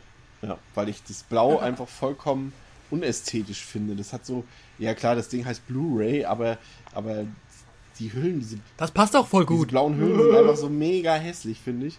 Und weil sie auch so halb durchsichtig immer so sind, ich finde es furchtbar. Und schwarz sieht so richtig schön edel aus und das passt auch so, so schwarz, muss halt schwarz sein. Weiß ich auch nicht, aber es ist ein bisschen tricky, ich weiß. Ähm, Was machst aber, du dann mit den blauen Hüllen? Ähm, die tausche ich also ich behalte immer ein paar, weil falls ich dann doch mal einen Film verkaufe, verkaufe ich dann natürlich die in blauen Hüllen dann wieder zurück, gerade auch wenn ich es bei Rebuy oder so verkaufe. Und ich habe einen gewissen kleinen Stand an blauen Hüllen immer da und den Rest werfe ich weg. Ist halt Plaste, ne? Ähm, aber es wird noch besser, ich äh, drucke manchmal auch eigene Cover aus. Das hat zum einen natürlich den Grund, ähm, das hier auch für uns relevant ist, das hatte ich auch noch gefragt ähm, auf Twitter. Und zwar wo haben wir es denn? Wo haben wir es denn? Genau, äh, Wendecover. Es, äh, wir haben ja in Deutschland, ähm, Dominik hat das vorhin ja auch schon mal so beiläufig ein bisschen erwähnt, ähm, die FSK, die irgendwann Mitte der 2000er angefangen hat, ihre Logos nach irgendwelchen neuen Jugendschutzbestimmungen groß auf äh, äh, Medienprodukte raufzudrucken, sprich auf äh, DVDs, auf Videospiele, auf Blu-ray, was auch immer, teilweise auch auf CDs. Ähm, und ganz am Anfang zum Beispiel der Blu-ray-Era gab es zum Beispiel noch nicht diese Wendecover. Das heißt, du hast das Covermotiv auf der einen Seite mit dem FSK-Logo und auf der anderen Seite nochmal ohne FSK-Logo. Äh, das war ja am Anfang nicht so. Es ging ja so weit sogar, dass teilweise auf Steelbooks feste FSK-Logos aufgedruckt waren. Kann man sich heute gar nicht mehr vorstellen. Aber war tatsächlich so. Und manchmal ist auch einfach so viel Werbung drauf auf so einem Covermotiv. Da ein Spruch, da noch ein Sticker und also ein aufgedruckter Sticker. Und, und manchmal sind die Motive auch so hässlich, dass ich mir sage, nee, es gibt im Internet so viele talentierte Künstler, die alternative Cover-Artworks anbieten, gerade immer diese gezeichneten Sachen, äh, dass ich mir mhm. da teilweise dann auch selber welche ausdrucken lasse und sie austausche. Weil das ist halt schon eine gewisse Ästhetik äh, fürs Regal auch, weil ich ja teilweise, das werde ich dann vielleicht auch mal verlinken im Blog, ähm, ich habe zum Beispiel die Emirates so ganz normal nebeneinander stehen, aber davor sind fünf Stück, äh, die dich angucken quasi mit dem Covermotiv, so wie mhm. in der mhm. Videothek zum Beispiel. Und wenn, da, wenn du da ein geiles Cover-Artwork hast oder sowas, gibt doch gar nichts Geileres. Das ist quasi wie ein Mini-Poster im Regal. Aber ich glaube, das ist vielleicht etwas freaky. Ich weiß nicht, ob das noch irgendjemand macht. Aber sonst würde es ja diese alternativen Cover nicht geben, wenn das nicht andere Leute auch machen würden. Aber ihr macht es wahrscheinlich nicht, oder? Nö. Habe ich noch nicht gemacht, nee. Ich habe es einmal gemacht aber für Evil Dead 2. Mhm. Weil sie da dieses, da habe ich die Kinowelt-DVD damals gehabt. Das war auch eine der Heinz und Bolek indizierten äh, Ordner-DVDs, die ich mir damals habe kaufen lassen. Und da fand ich dieses Cover auch schön. Und da habe ich es mir damals ausgedruckt und hab's, das habe ich auch bis heute noch. Äh, die DVD habe ich noch und das ist bis heute noch drin. Bestimmt auch schon 10, 12 Jahre alt. Mindestens. Ich finde es aber nicht so abwegig. Also ich mache es jetzt nicht, aber ich könnte mir durchaus vorstellen, dass man das. Ja, also ich sehe schon den Sinn dahinter. Und auch gerade wenn du halt Ne, wenn man jetzt die Filme so hat, dass man das Cover vielleicht nur in dem Moment im Jahr sieht, wo man den einmal kurz reinlegt, hm, weiß ich nicht. Aber wenn du es halt so machst, dass du es halt auch, ne, wie manche Leute auch gerne mit Schallplatten machen, dass man die irgendwie einrahmt oder ähm, dass man das halt so ein bisschen auch zur Verschönerung der Wohnung macht, dann ergibt das ja maximal Sinn. Ich habe aber eine andere, ähm, ich habe eine andere weirde Obsession, weil du auch gerade gesagt hast, Wendecover, Chris. Ich wende die immer sofort, die Cover, als Ja, allererstes, ich auch. weil ich diesen FSK-Flatschen so furchtbar finde. Aber so furchtbar ich diesen FSK-Flatschen finde, so geil finde ich das äh, Logo von der britischen BBFC. Ich weiß Ja. nicht warum, aber ich dieses Logo, wenn das irgendwo drauf ist, je größer, äh, je besser. Ich würde das auch nie irgendwie verdecken. ich freue mich über jeden UK-Film, den ich habe, wo dieses Logo drauf ist. Ähm, weil ich habe, es ist ganz komisch, ich habe damals, äh, das muss ich ganz kurz erzählen, ich habe damals, äh, kennt ihr Kingpin für den PC, Ja. das Spiel aus den 90ern? Ja. Das Gott. brutalste Spiel aller Zeiten. Also so ist es zumindest Mm. damals beworben worden. Ich glaube War so ein nicht. Gangster First-Person-Shooter. War nicht besonders gut, war aber auch nicht besonders schlecht. Also konnte man spielen und war halt sehr, sehr brutal. Und das habe ich mir damals von meinem Opa äh, zum Geburtstag schenken lassen. Und äh, das, das gab es damals ganz komisch in unserem Bahnhof, in unserer Bahnhofsbücherei gab es damals PC-Spiele. Und die hatten Kingpin äh, als PC-Spiel. Was das in der Bahnhofs-, äh, also in, in so einem Bahnhofskiosk gemacht hat, keine Ahnung, aber es gab es halt. Und da bin ich dann mit meinem Opa hingefahren und der hat mich dann gefragt, was ist denn das? Und ich gesagt, ja, das ist halt was zum Lernen und so, äh, wie man es halt so macht. Und dann hat er mir das gekauft und da war, das war irgendwie, damals war das ja auch noch, äh, gab es ja auch oft internationale Versionen, die dann einfach auch für Deutschland noch ein bisschen geändert wurden, aber da war dann halt auch dieses BBFC-Logo drauf. Und auch bei ganz, ganz vielen anderen Sachen aus der Zeit. Und ich glaube, ich verbinde mit dem Logo auch irgendwie immer so, das waren halt so die Uncut-Filme. So. Wenn man sich damals so Filme gekauft hat und da war dieses Logo drauf, dann konntest du in 99,9% der Fälle davon ausgehen, das Ding ist Uncut. Was ja bei dem deutschen ab 18 oder äh, freigegeben ab 18 Jahren, wie es damals noch hieß, äh, gab's, war das ja nicht unbedingt der Fall. Da hieß es ja nicht auch ein, äh, in den meisten Fällen nicht unbedingt auch, dass es äh, un, äh, ungekürzt ist. Ja. Und deswegen, also ganz komisch, äh, dieses Logo, ist aber das einzige Logo, ähm, äh, zaubert mir jedes Mal ein Lächeln aufs Gesicht, wenn ich es sehe. 48% unserer Twitter-User sagen, Thema Wendecover absolut notwendig. 34% sagen, ist ein nice to have.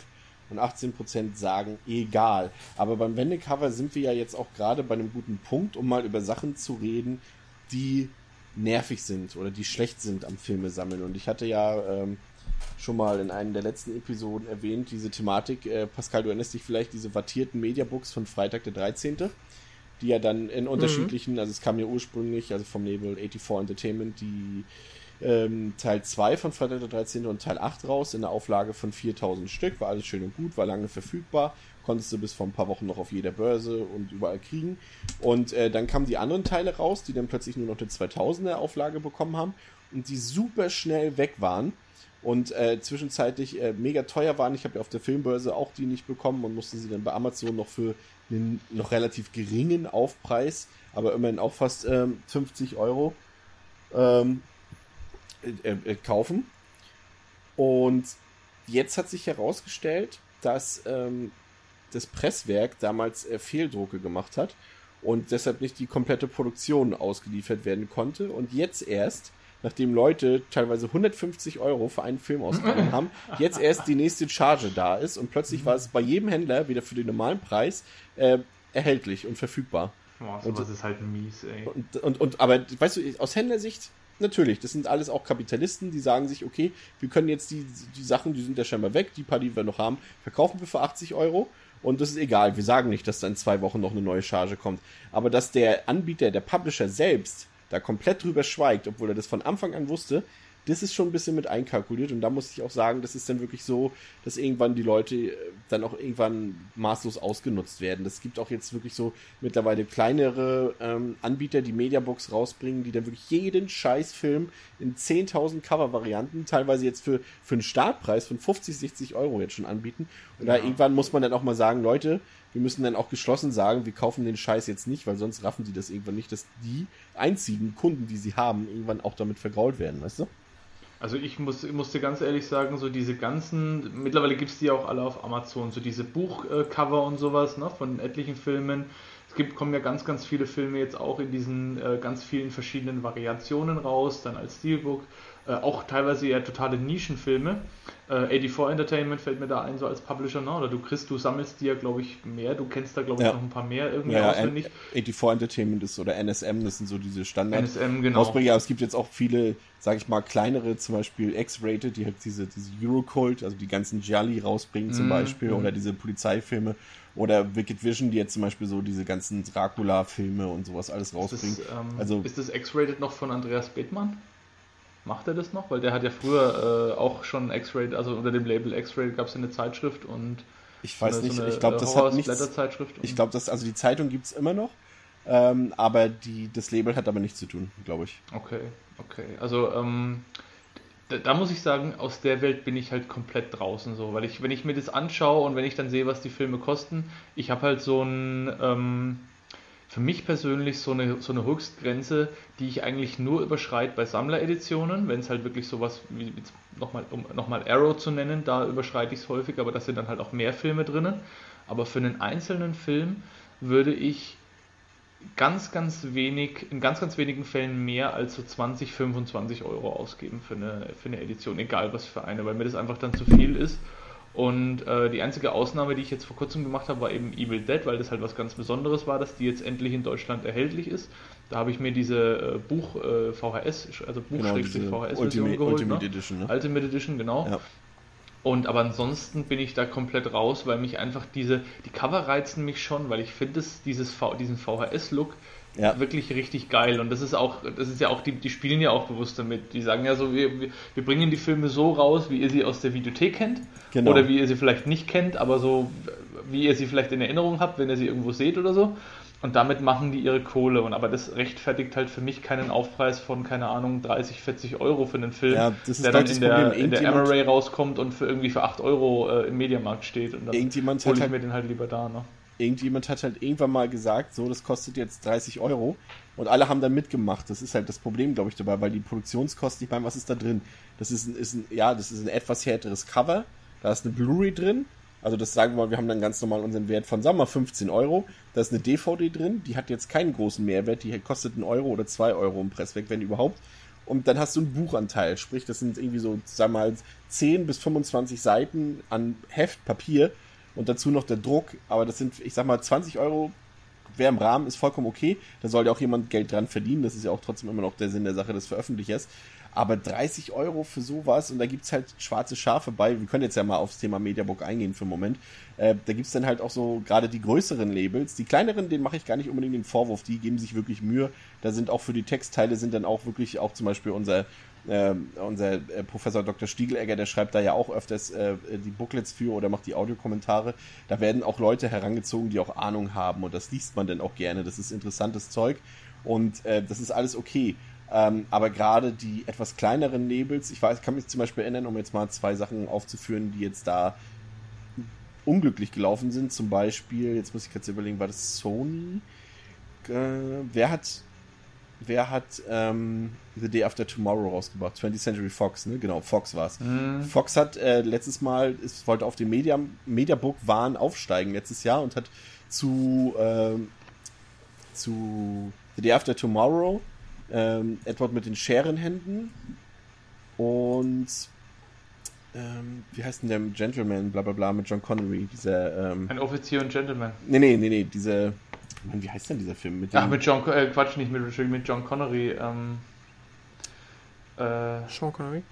was? Äh, egal.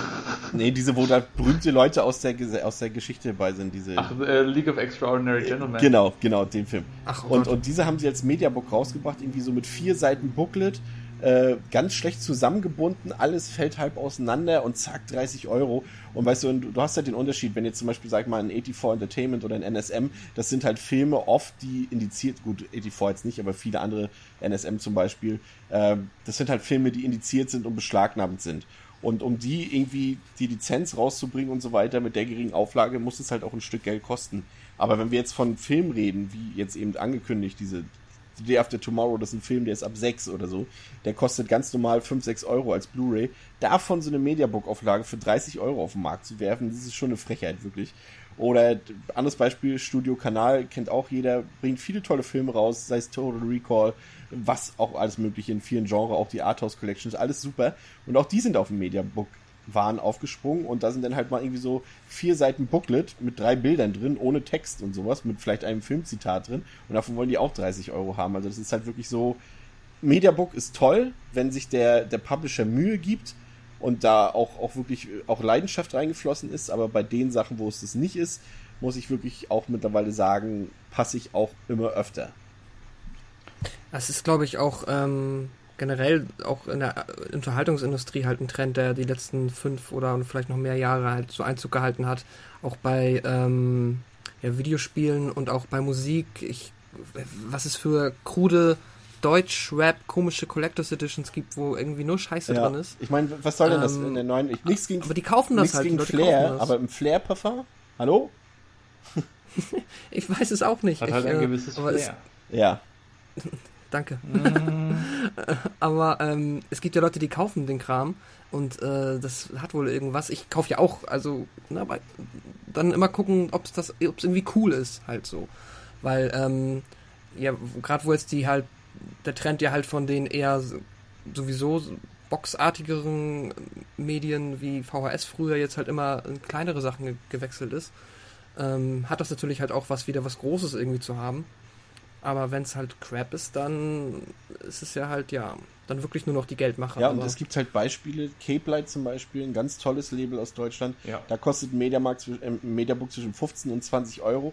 Und da hast du wirklich, da ist ein dicker Buchanteil drin. Sie haben, meine, sie benutzen Mhm. unterschiedliches Material. Also es ist manchmal ist es zum Beispiel ein bisschen seidig oder, äh, oder aus Leinen, das Cover zum Beispiel. Sie, da sind Soundtracks mit drin, da sind Bonusfilme mit drin, da sind wirklich auch exklusive Interviews in dem äh, Buchanteil mit drin und das alles für unter 20 Euro.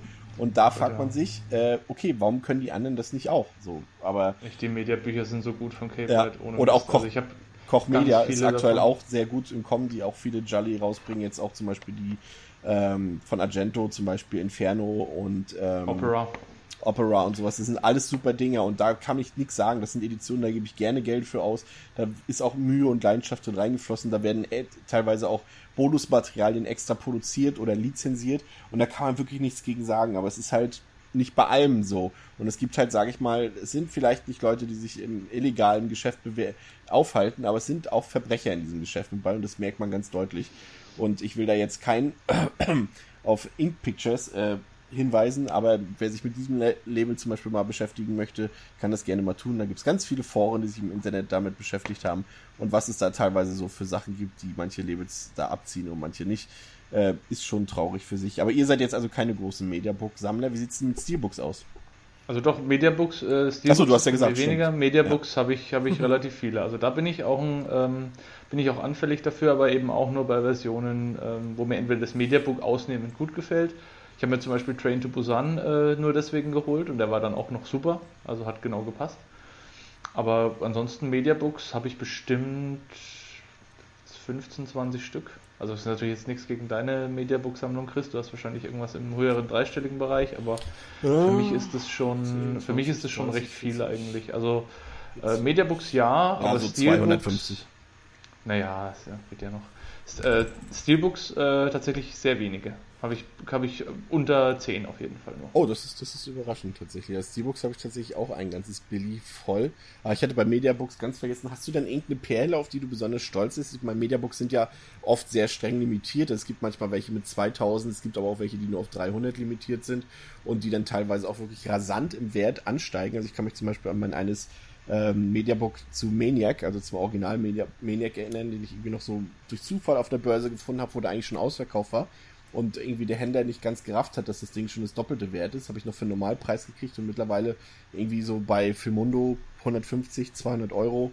Auch das Bloodsport Mediabook mit dem Originalcover oder von, von The Punisher und auch die französischen Filme Inside High Tension, die waren ja auch lang, sind auch extrem gefragt, die Mediabooks, die sind dann halt alle irgendwann weg und es macht halt auch so einen gewissen Reiz aus. So Limitierungen, ich sag mal so, Limitierungen sind scheiße, wenn du sie nicht abkriegst. Aber Limitierungen sind cool, wenn du das Vergnügen hast, sie im Regal stehen zu haben. Und dann Ja, ist das okay. schon so, dann sagst du auch so, oh geil, und im Internet suchen die danach so. Und das ist schon auch ein, ein bisschen ein kleines elitäres Gefühl dabei. Ja, aber zurück zu den Steelbooks. Äh, Steelbooks, warum magst du die nicht so, Dom? Ähm, ich weiß nicht, mir, mir sagt das Design einfach in vielen Fällen nicht zu. Das, wie gesagt, die einzige Ausnahme, die ich jetzt mal gemacht habe, war ja ähm, von, von Ghost in the Shell, weil ich da einfach dieses Design super fand, aber auch da hätte ich es mir lieber als Mediabook geholt, wenn es das gegeben hätte, weil Steelbooks, ich weiß nicht, ich habe irgendwie eine Aversion gegen ähm, gegen diese, diese, dieses Material, gegen diese, diese zinnartigen Boxen da im Regal. Weißt du, dann drückst du mal irgendwie zu fest rein, dann mhm. hast du eine Delle drin oder so. Und äh, Chris, du hast ja. Es ist halt kein Stahl. Genau, ne? Chris, du hast ja irgendwie deine sämtlichen Mediabooks alle in Hüllen und die Steelbooks ja. bestimmt auch irgendwie besonders geschützt, aber da bin ich ehrlich gesagt, muss ich ganz ehrlich gestehen, zu faul dafür. Und da, die stehen ja bei mir eigentlich auch nur im Regal. Ich nehme die raus, wenn ich den Film angucken will, da bin ich dann vorsichtig, also das geht auch. Aber ähm, ich ich weiß nicht, also ich war nie ein Freund von, von Steelbooks, auch schon früher nicht.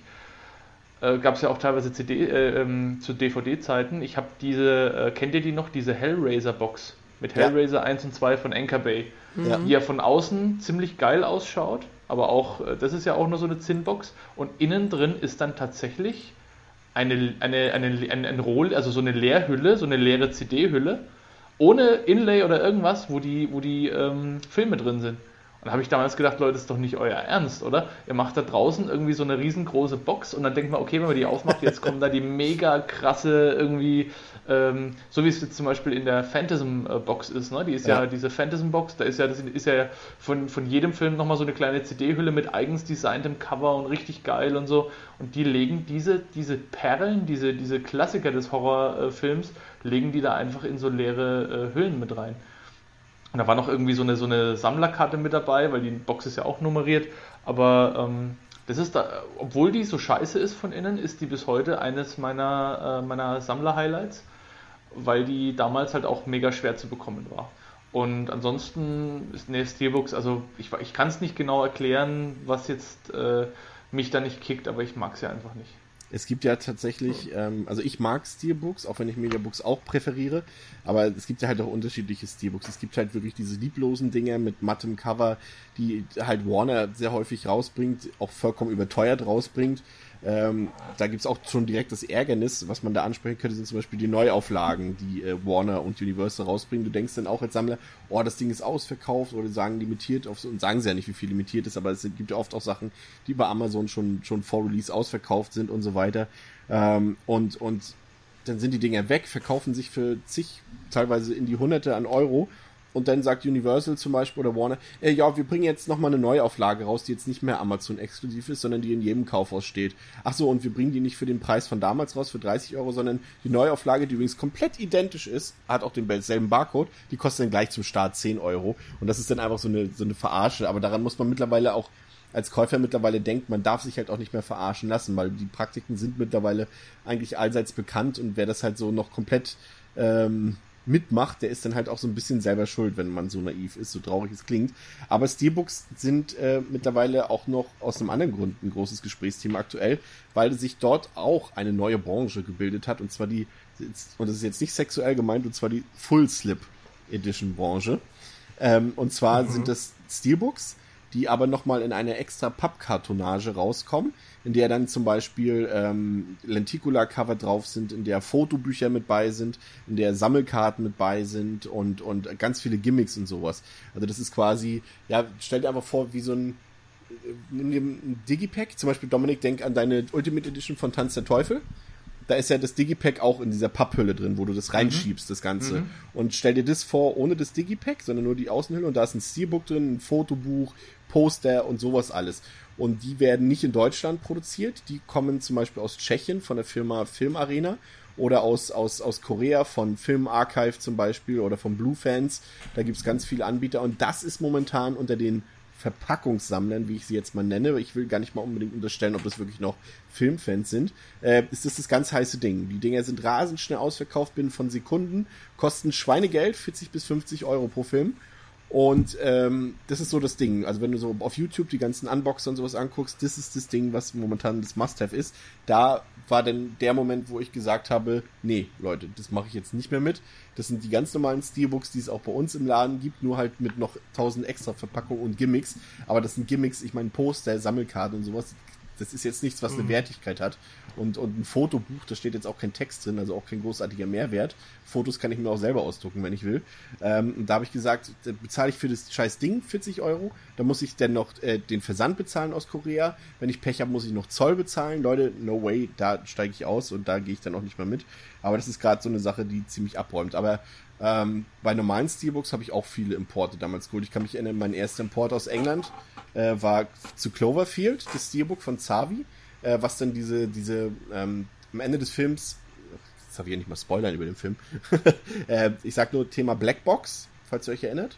Hm. Und ähm, Ja. das Steelbook hat dann die Form dieser zerbeulten Blackbox. Also das heißt, auch das Steelbook hatte auf dem Cover schon Dellen und sowas drin, die aber halt produktionstechnisch da eingearbeitet wurden. Das war so das erste, was ich mir da aus dem Ausland geholt habe, aber ist mittlerweile auch nicht mehr so. Also dass ich mir jetzt jedes Steelbook aus England importiere und so hat auch nachgelassen. Also, aber ich mag nach wie vor Steelbooks. Also wenn ich jetzt so, das, das Problem ist halt, dass sowas halt auch irgendwann nichts mehr Besonderes immer ist, weil halt jeder Film mittlerweile eine Sonderverpackung kriegt.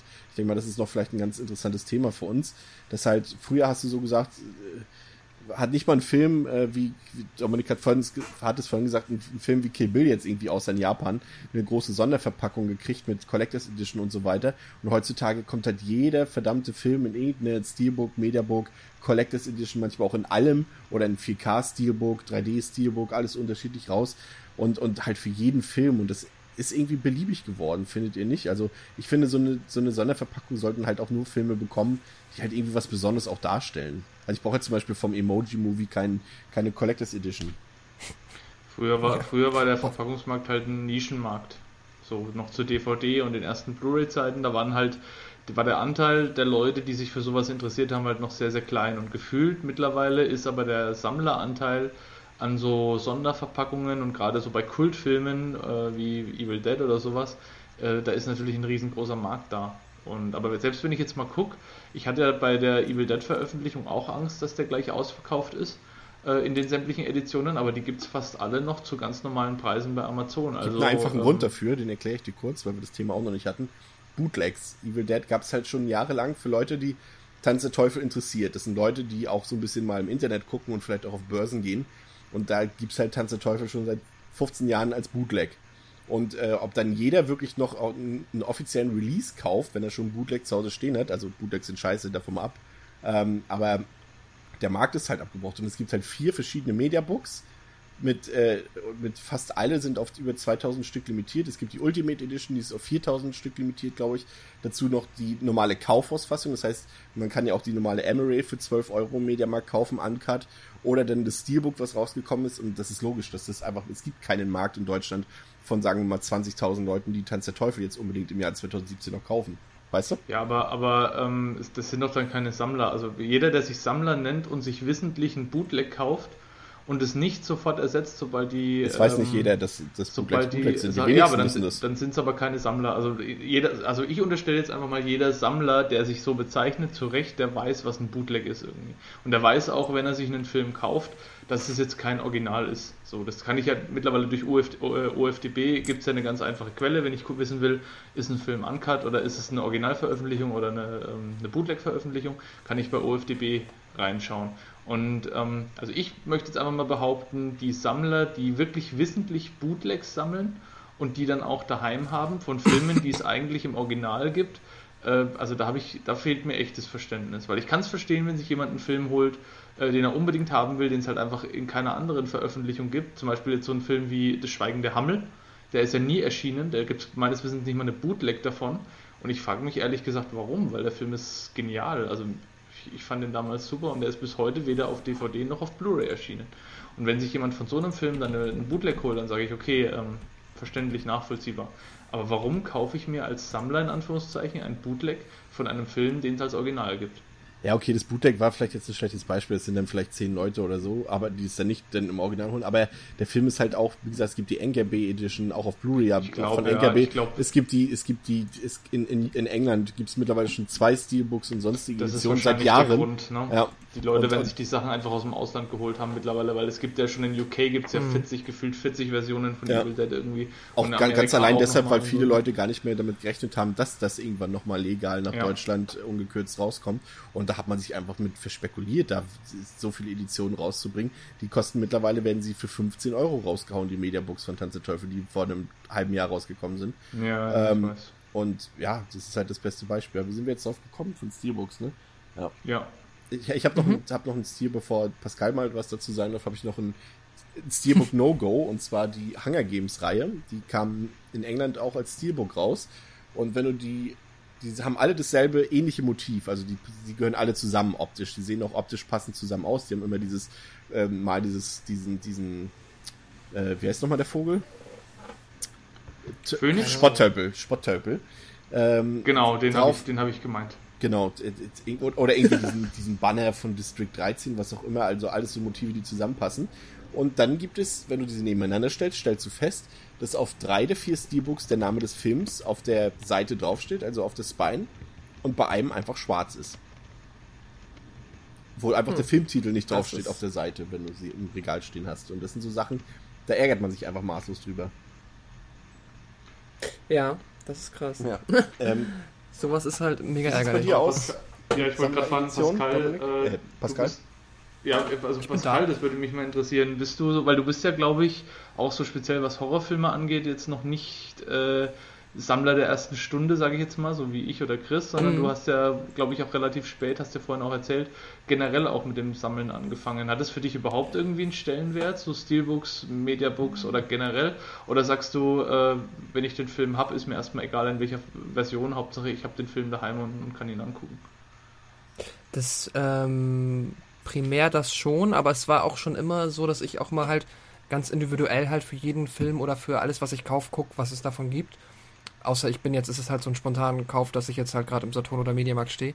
Ähm, und dann schaue ich, ähm, ob ich da halt irgendwie was ähm, finde, was ich besonders schön finde. Zum Beispiel Sp Spinal Tap habe ich hier als Mediabook, weil das in der 25 Jahre Edition rauskam und so weiter. Ähm, so ein paar Sachen gibt es da schon.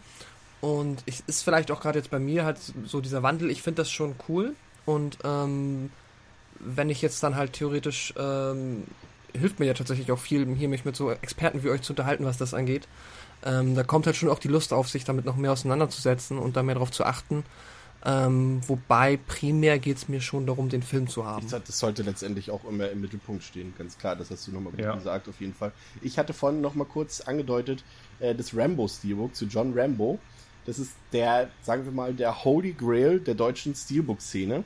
Da gibt es nämlich die lustige Geschichte dazu, dass der Film ähm, als Steelbook rauskam fürs Heimkino, ähm, in der Uncut-Version produziert wurde vom Presswerk und so auch im Mediamarkt stand. Dann wurde der Film ruckartig indiziert und ich glaube sogar wurde er auch beschlagnahmt. Ja. Ich weiß es gar nicht, auch Ja. beschlagnahmt, genau. Der ist beschlagnahmt bis und heute. äh, Also dann, ist, ja. dann, dann musste die komplette Steelbook-Auflage rausgenommen werden aus den Märkten und ausgetauscht werden gegen Cut-Versionen. Und dieses Steelbook, dieses Uncut-Steelbook, was rauskam damals, ist, ist der Holy Grail. Der äh, hat zwischenzeitlich so 300 bis äh, 400 Euro nur für dieses Steelbook eingebracht. Weil der halt wirklich nur so ein, zwei Tage bevor es bemerkt wurde, war dieses Steelbook auf dem Markt und musste dann eingestampft werden aufgrund der Indizierung und Beschlagnahmung. Das wollte ich noch zu Rambo Ganz- sagen. Sehr interessant. Ganz, ganz oft auch. Ne? Ich hatte auch zum Beispiel bei, bei dem Maniac Remake, das hatte ja auch keine FSK-Freigabe in der ungekürzten Version, Ja. sondern das war ja diese, ähm, Spio. dieses Spio-Gutachten. Ne? Und Genau. Filme mit Spio-Gutachten dürfen ja auch danach noch indiziert werden. Das ist ja bei äh, FSK freigegebenen Filmen nicht mehr so. Ja. Und da wusstest du auch, den gab es auch hier bei uns in Müller, in diesem Spio, in dieser Spio-Version und hast genau gewusst, äh, der steht jetzt hier vielleicht zwei, drei, vier Wochen und danach ist der weg. Und dann, dann hatten die den. Dann habe ich mir gedacht, komm, hole ich mir die Edition. Und just äh, drei Wochen danach war er weg. Ja, Evil Dead Remake auch übrigens. Evil Dead Remake war dasselbe, wobei das gab es bei uns, glaube ich, nicht mal am Anfang. Das haben die direkt gar nicht in den äh, Verkauf genommen bei uns, obwohl das bei uns, eigentlich ja bei uns gab es hätten, bei uns aber- gab's tatsächlich im Müller noch das Uncut Steelbook, äh, äh, die ersten ein, zwei Wochen, glaube ich, nach Release, bevor der Film dann auch, äh, ist auch beschlagnahmt, ne? Ja. Das ist auch beschlagnahmt, ja. Ja. Aber wir, wir reden ja nicht wertend drüber. Diese Filme sind äh, für uns Nee, ja nicht relevant. eine ne? Tatsachenbeschreibung. Genau, es ist einfach eine Tatsachenbeschreibung. Aber äh, ganz komisch auch, ähm, gerade mit so Sammlereditionen im, im Supermarkt irgendwie, das ist sowas, was mir immer noch auffällt. Das ist ja auch ein Phänomen der Blu-ray eigentlich, weil DVDs, wenn ich mal so zurückdenke, Da gab es halt die normalen Versionen, da gab es vielleicht mal eine Doppel-DVD, ne? Kennst du noch die Cine Editions von 20th Genau, Cine? Cine, Cine Editions, ja. Oder wa- was mir auch eine der frühesten DVD-Sammler-Editionen, die ich hatte, war Terminator 2. Da gab es ja auch diese, Steelbook kann man dazu nicht sagen, das war ja so eine Tin Case. Ja. Also so ein, einfach so, ein, so, ein, äh, ja, so eine Hülle zum Aufklappen, äh, die halt in der Optik dieses, ähm, T, dieser T1000, dieses T1000-Materials dann war. Diesem flüssigen Metall sollte es so ein bisschen dran erinnern. Und das war äh, eine der wenigen Sammlereditionen, an die ich mich auf DVD erinnern kann, weil so generell äh, im Supermarkt und heute siehst du ja wirklich auch, wenn du jetzt irgendwie durch den Müller gehst, hast du da mal irgendwie ein Mediabook, dann ist da mal ein Steelbook mit dabei, dann hast du da mal irgendwie eine Sammleredition. Also wie, wie Chris sagt, gefühlt von jedem zweiten Film kommt mittlerweile eine Sammleredition. Also da hat sich der Markt schon verändert. Ich finde es sehr seltsam gerade auch oder sehr bemerkenswert gerade auch, wenn man bedenkt, wie weit sich ja auf der anderen Seite der digitale Markt entwickelt und am entwickeln ist und wie Also viele Leute mittlerweile nur noch digital und aber auf der anderen Seite hast du diese Hardcore-Sammler, für die ja der Markt auch gefühlt immer weiter wächst, die halt wirklich noch sich Sondereditionen ins Regal stellen, so wie wir halt auch. Ne? Also ich kann es mir nur so erklären, dass ja jährlich teilweise war es inzwischen so, dass der Heimkinomarkt immer um 10% eingebrochen ist. Und dass man jetzt, wenn du so ein Steelbook hast, was 20, 30 Euro kostet, damit fängst du halt zwei Emery-Käufer auf, die halt vielleicht nicht mehr einen Film kaufen. Dafür kauft halt der Sammler dann halt für 30 Euro den Film, den andere für 10 kaufen und fängt es damit auf. Anders kann ich es mir nicht erklären, das ja, refinanzieren sozusagen. Und anders kann ich es mir nicht erklären. Das ist ein, gut- daran habe ich gar nicht gedacht. Ja, wirklich zu DVD-Zeiten mal eine Collectors Edition. Entweder gab es richtig große Editionen, wo dann halt auch wirklich vielleicht noch ein Buch dabei war oder eine CD oder was weiß ich. Aber, oder mal, da gab es ja auch Steelbooks, aber ganz, ganz wenige und dann meistens nicht mal für gute Filme, sondern eher für, keine Ahnung, irgendwelche Asia-Filme zum Beispiel. Ähm, aber hast du recht, dieses große Aufkommen am Limited Editions und sowas, auch bei Videospielen, ist erst aufgekommen ja mit, mit der, mit der HD-Ära. Auch bei, wenn wir jetzt an Ja. Spiele denken, an PlayStation 4 und Xbox One und so weiter, diese ganzen großen Collectors Editions, ja gut, die gab es auch schon zu PS, bei PS3-Zeiten, PS3, also im PS3 und. Xbox 360 war die erste Generation, an die ich mich erinnern kann, wo das so aufkam, ja. Die anderen PS2, Xbox, What die a time, Xbox hatten what a das time to be alive. Yes, it Ich is. habe gerade noch mal ins Regal gegriffen und habe gerade noch hier eine Limited Soundtrack Edition von Lady in the Water, den Shyamalan als DVD tatsächlich. Das ist ganz hübsch. Aber ja, sonst fällt mir auch wenig ein. Tja, das ist tatsächlich Ganz wenig. War immer im Ausland, war immer eine Auslandssache irgendwie. Meine ganzen DVDs, die irgendwelche Sondereditionen sind, sind alle oder fast alle aus dem Ausland. Aus England oder aus Amerika. Ich habe noch diese, diese ist- Harry Potter Ultimate Editions. Die gab es wirklich, da habe ich auch einen Glücksgriff mitgemacht. Ich hatte die irgendwie alle ganz normal schon in eine Softbox, die Harry Potter Filme. Und irgendwann an irgendeinem bestimmten Amazon-Event gab es mal diese ganzen Ultimate Editions. Also das heißt, wo vier Discs mit drin sind, wo ein Buch mit drin ist, wo Lenticular-Karte mit drin ist und all, all so ein Zeug. Ähm, und die waren dann irgendwann mal reduziert. Ich glaube, Startpreis war immer 40 Euro und die waren mal alle auf 15 Euro reduziert. Und da habe ich mir alle, alle acht geholt. Und irgendwann schaue ich mal wieder rein, was die mittlerweile wert sind. Und ich könnte mich damit dumm und dämlich verdienen. Ist mir aufgefallen. Aber es sind echt schöne Editions, die darf man eigentlich nicht verkaufen. Aber Harry Potter Ultimate, ich glaube, wenn man da auf dem Amazon-Markt kurz mal guckt, dürfte das ganz schön ins Geld gehen. Also sie sind sehr gefragt, auch bei eBay und sowas. Äh, kann man damit, haben auch nie eine Neuauflage gekriegt. Ja, und die kosten alle schon so. Hier eins für 120 Euro, 112 Euro, 70 Euro. Werdet ihr denn aber auch so ähm, Menschen, die jetzt sagen, später quasi, also dieses Sammeln ist ja immer relativ, einmal halt einfach Sammeln von Sachen, die jetzt so in einem gewissen Preisrahmen pro Stück sind, den man sich gesetzt hat? Oder seid ihr auch jetzt so dahinter, dass ihr immer sagen würdet, ah, es gibt da diesen einen, diese eine Version halt, wie dieses gerade eben beschriebene ähm, Rambo-Steelbook, ähm, dass ihr das dann auch haben wollt und auch hinterher seid und auch durchaus sa sa sagt, okay, ich würde dafür jetzt 500 Also Euro in jetzt die Hand nehmen. Auch wenn ich den Film Jetzt vielleicht mal gesehen habe schon. Preis, also nicht 500 Euro, aber es gibt schon so ein paar Sachen, die auf meiner End, also auf meiner ganz speziellen Wunschliste draufstehen, wo halt wirklich die Sachen draufstehen, die jetzt eher unerreichbar sind oder die wirklich ausverkauft sind, die ich aber unbedingt nochmal gerne haben würde. Es gab zum Beispiel äh, von Sucker Punch mal so ein 4-Disc-Steelbook nur auf der San Diego Comic Con. Irgendwie 100 Stück oder 200 Stück, glaube ich. Das ist so ein Holy Grail von mir, den ich gerne hätte. Ähm, und dann gibt's auch zu Drive gibt's noch so ein Steelbook, was ich hätte. Aber manchmal sind auch so Sachen, ich habe ja vorhin gesagt, diese, diese äh, Full Slip Editions, die halt so 50, 60 Euro kosten. Ähm, die gibt's natürlich auch für viele gute Filme, wie halt zum Beispiel Drive oder Terminator, auch diese Mondo Steelbooks, die auch sehr hübsch sind. Ähm, und manchmal sage ich dann doch so, doch, das möchte ich haben. Und ich wollte zum Beispiel unbedingt, weil es halt kein anderes Steelbook zu Zero Dark Thirty von Catherine Bigelow gab. Und da habe ich dann gesagt, das ist die einzige Slip Edition, die ich mir dafür hole. Und die habe ich dann auch ein bisschen teurer importiert. Aber prinzipiell, also 500 Euro würde ich jetzt nicht ausgeben. Aber es gibt sicherlich auch so die eine oder andere Sache, für die ich auch 100 ausgeben würde für einen einzelnen Film jetzt zum Beispiel. Und keine Collectors Edition, also nur so ein Steelbook oder Mediabook, was jetzt irgendwie schon lange ausverkauft ist. Also, aber mehr jetzt unbedingt auch nicht. Aber es gibt schon so Holy Grails für mich persönlich, die ich gerne hätte, die ich noch nicht habe, wo ich auch ein bisschen mehr investieren würde. Ich weiß nicht, wie es bei Dominik ist. Nö. also, ähm, meine teuerste DVD war, die habe ich mir 2003 gekauft, um mal wieder zu Kill Bill zu kommen. Der Film zieht sich bei mir irgendwie generell durch alle Sammlerjahre durch. Ähm, die japanische DVD von Kill Bill. Weil die ja, äh, wie die meisten Filmfans ja wissen, hat, die hat ja diese House of Blue Leaves Szene in komplett Farbe und länger. Mhm. Und auch die äh, gezeichnete Szene mit Oren Ishii ist länger und äh, wesentlich brutaler. Und äh, das war für mich damals natürlich als, als riesen Kill Bill-Fan war das ein Must-Have. Und da bin ich damals auf die Börse gefahren und der hat, glaube ich, da hat die DVD, glaube ich, 60 oder 65 Euro gekostet. Auch eigentlich nur eine japanische, ganz neu stinknormale DVD, auch keine Extras drauf, nur halt einfach die japanische Version. Und den habe ich mir damals gekauft. Da war auch, habe ich auch nicht drüber nachgedacht. Da wusste ich, okay, wenn es den gibt, egal was der kostet, den holst du dir sofort, wenn er irgendwo ist. Und da habe ich auch nicht gewartet, wie man es oft so auf Börsen macht. Bin noch mal rumgelaufen, habe geguckt, gibt es den vielleicht irgendwie für 5 Euro weniger an einem anderen Stand. Und ich habe den gesehen und habe den gekauft. Aber das habe ich halt wirklich ganz, ganz, ganz selten. Und ähm, gerade so bei Mediabooks, wenn mir ein Film jetzt wirklich irgendwie ins Auge fällt, dann hole ich mir die noch nach und dann gebe ich vielleicht mal irgendwie, keine Ahnung, 30 Euro oder 40 Euro dafür aus oder 45 Euro, aber das ist wirklich ganz, ganz, ganz selten und auch wirklich nur bei Filmen. Das war jetzt zuletzt ähm, äh, eben, wie gesagt, Train to Busan, das Mediabook war ja mega gesucht, das habe ich mir dann noch geholt für, glaube 30 Euro oder sowas, also zu einem relativ guten Preis oder auch die ähm, Johnny Mnemonic, das Mediabook was ja auch ausverkauft war. Das habe ich mir dann auch noch geholt für, ich glaube, denselben Preis. Da mal eine Frage zu. Findest du, äh, dich da, nicht, findest du dich da verarscht bei Johnny. Mnemonic, dass ähm, Turbine da erst das Mediabook rausbringt mit diesem neueren Cover-Artwork und dann ist es ausverkauft und eine Woche später sagen sie, ja, wir bringen jetzt doch noch das original gezeichnete Kino-Plakat raus, was ich mir jetzt zum Beispiel vorbestellt habe, oder ist ja mittlerweile schon draußen, aber ich krieg's ein bisschen später, weil ich noch Existence von Cronenberg mit dazu bestellt habe. Aber fühlst du dich da veräppelt bei oder sagst du, okay, ist eine legitime Geschäftspraxis, dass die das erst war abverkaufen und sagen, jetzt bringen wir die auch noch raus?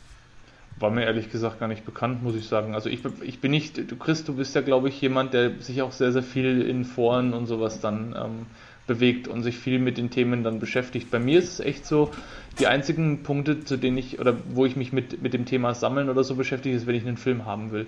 Aber ich bin jetzt nicht in Foren unterwegs und gucke, was gibt es da jetzt noch. Und wenn ich einen Film dann in der Veröffentlichung habe, die mir gefällt, dann gucke ich mir in der Regel auch nicht mehr an, äh, ob es den dann nochmal gibt oder so oder ob der dann nochmal rausgekommen ist. Es sei denn, ich sehe es halt zufällig. Aber da ist mir jetzt ja. bei den Seiten, auf denen ich regelmäßig unterwegs bin, um da äh, News abzugreifen, ist mir da ehrlich gesagt auch nichts untergekommen. Aber ähm, ich finde es also jetzt nicht so schlimm. Natürlich nervt es, wenn du dir einen Film dann für viel Geld holst und dann irgendwie eine Woche später wird der Film genau in derselben Auflage nochmal mit neuem Cover angekündigt, das vielleicht sogar besser ist. Ähm, das nervt mich dann schon. Aber ich finde das neue Cover gar nicht schlecht bei Johnny Mnemonic.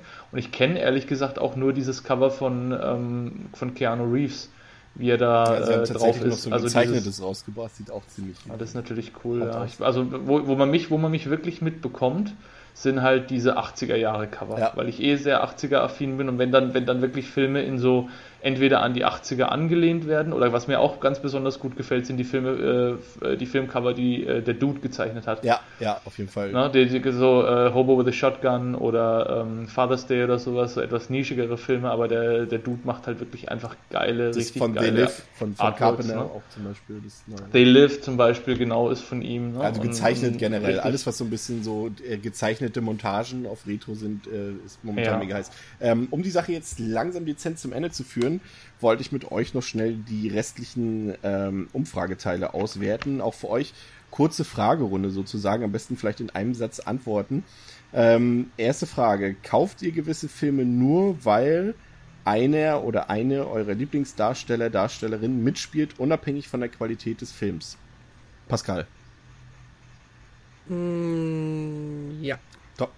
Also ich kann ja auch einen Satz sagen, ja klar, wenn ich jetzt ähm, einen Regisseur zum Beispiel komplett haben möchte oder einen Darsteller, von dem möchte ich alles haben als Hauptrollen, dann kaufe ich ihn auch. Ja, es gibt wenige äh, Filme, bei denen ich das mache, aber es ist nicht die Regel.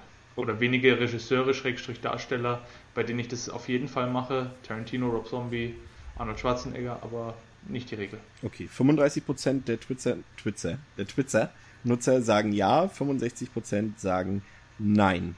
Äh, zum Thema Kaufverhalten. Nehmen wir an, eine Blu-ray oder DVD-Veröffentlichung eines Films steht bevor, den ihr unbedingt sehen wollt oder unbedingt haben wollt. Wie handelt ihr? Bestellt ihr vor? Kauft ihr zum Release oder ungefähr zum Release oder wartet ihr auf einen Preisverfall?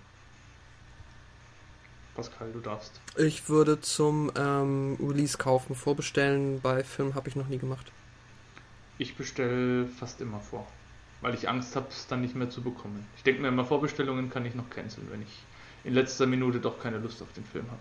Ja, bei mir ist es so, also so Special Editions bestelle ich auch in der Regel vor, weil das hat sich in letzter Zeit auch wirklich ausgezahlt, auch bei Videospielen vor allem extrem. Da gibt es natürlich immer so, da gibt es natürlich ja, da, immer ja. so, so Schrott, also nicht Schrott-Editions, aber Editions von, von Ubisoft, von Assassin's Creed, wo du dann für 150 Euro vorbestellst und ein halbes Jahr später kosten die Editionen dann nur noch 30 Euro. Das sollte man nicht machen, aber es gibt halt so Sachen, jetzt zum Beispiel Nino Kuni 2 zum Beispiel gerade rausgekommen die habe genau, ich auch vorbestellt. Oder, oder genau. äh, Tales of Berseria war das auch ein Beispiel zuletzt und so. Oder, oder äh, Persona 5. Ähm, da sollte man dann vielleicht schon vorbestellen, wenn man da einen Hang dazu hat. Ähm, kauft, und damit meine ich nicht leihen, wirklich kaufen. Kauft ihr euch ab und zu, vielleicht auch immer, das ist bei euch ja schon mal ausgeschlossen, Filme digital, zum Beispiel bei iTunes oder Amazon? Ähm, ich habe das, glaube ich, einmal gemacht. Frag mich warum. Es war, glaube ich, einfach das Verfügbarkeitsproblem. Ich wollte an diesem Abend den Film gucken. Und dann habe ich das mal gemacht. Ähm, ich weiß gar nicht mehr für welchen Film, aber das war einmalig und jetzt also mache ich eine Ausnahme, eine extreme. Ja. ja. Bei mir auch dasselbe, ja, dasselbe. Ich habe ein, zwei Serien und zwei bis drei Filme als digitale Version, aber auch aus einer Laune heraus gekauft, einfach weil sie billig waren und weil ich sie haben wollte, aber nicht, definitiv nicht die Regel. Habe ich tatsächlich noch nie gemacht. Also ich habe mir schon mal bei Amazon einen Film ausgeliehen, wenn die da ihren Freitagabend-Spezial mit 99 Cent haben, aber so gekauft, so irgendwie für irgendwas was teurer ist als ein Euro, habe ich noch nie gemacht. 25. Ach, ja?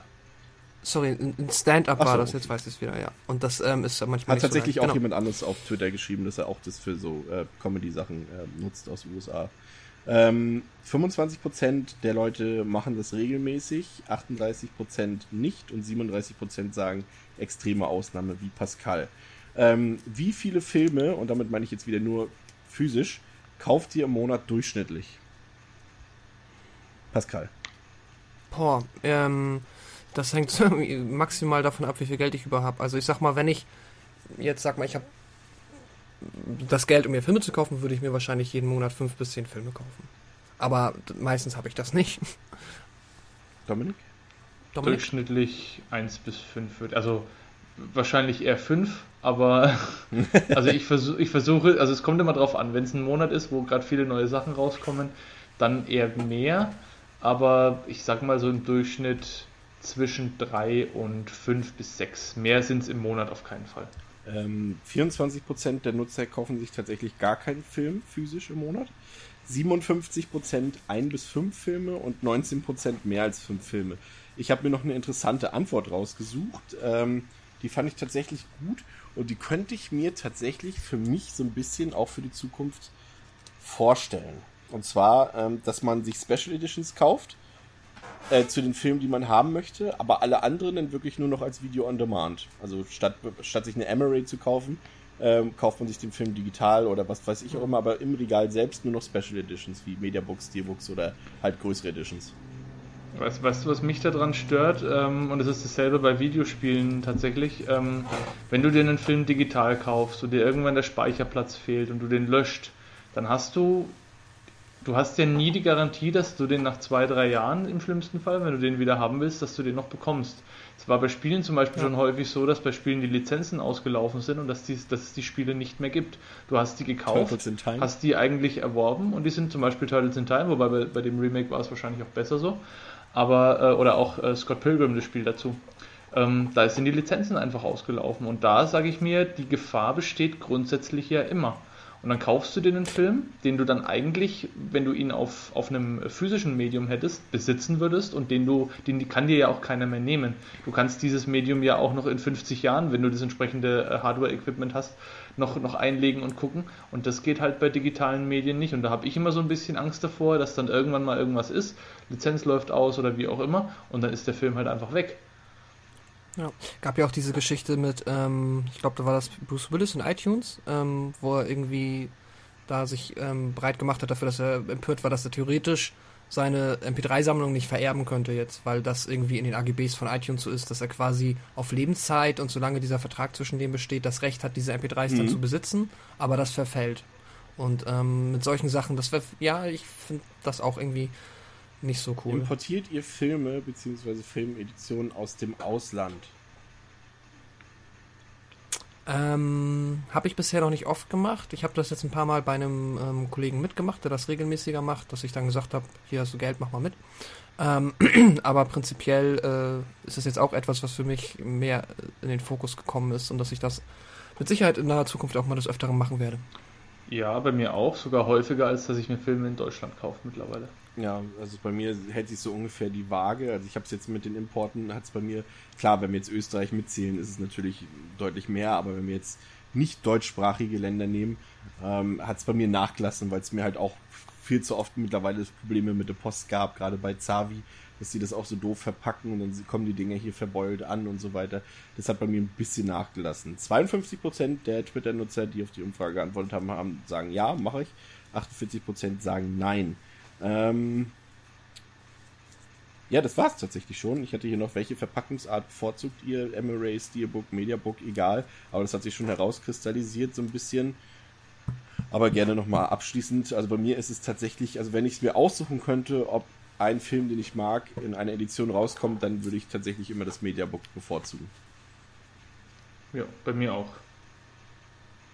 Ja, in der Hinsicht theoretisch. Ich finde es auch, das ist das Hübscheste. Das ist konträr tatsächlich zu der Umfrage. Dort sagen nämlich nur 10% Mediabook, 23% Steelbook, 30% Emery und 37% vollkommen egal. Aber ich glaube, das Wort äh, Mediabook ist auch jetzt ähm, in den außerhalb der Sammlerkreisen noch überhaupt aber nicht so angekommen wie jetzt zum Beispiel ein Steelbook. Ist fast definiert. Es gibt ja tatsächlich auch Digibooks, ja, ja, zum Beispiel, falls sich jemand erinnert an diese Premium Collections von Warner, wo zum Beispiel Sucker Punch, Matrix und sowas, diese weißen Bücher, wo halt aber nur eine Blu-ray und ein Buchanteil mit drin ist, ohne DVD oder noch eine zweite Disc. Das ist zum Beispiel offiziell, obwohl es für mich egal ist, äh, kein Mediabook, sondern ein Digibook tatsächlich, obwohl ich die auch schön fand. Schade, dass sie ja. mit denen aufgehört haben, aber naja. Aber ich, ich bin mir hundertprozentig sicher, ich könnte mir irgendwie 20 von meinen oder ganz viele Leute, die ich kenne, halt ransuchen und fragen so, weißt du, was ein Steelbook ist? Hm. Klar, ja, Mediabook. Und da, da, würden viele sagen so, hm, keine Ahnung, Mediabook, was ist das? Das ist so ein Laptop, sowas, ja. glaube ich. Ja. Wenn du einfach sagen würdest, irgendwie Collectors Edition oder Sammler oder irgendwie was Fancyes, dann würden die damit wahrscheinlich was anfangen. Ja, das stimmt. Ja. Okay, das war's tatsächlich schon. Also es freut mich sehr, dass ihr dass ihr das beide, das ging ja schnell. Dass ihr beide euch zweieinhalb Stunden Zeit genommen habt. Äh, ist aber ein interessantes Thema und ich wette, wir hätten jetzt auch noch locker noch, noch eine Stunde locker ausfüllen können. Aber Klar, irgendwann muss man noch, ja also. auch mal essen und Filme gucken heute tatsächlich schon, obwohl ich heute schon zwei geguckt habe, muss ich eingestehen.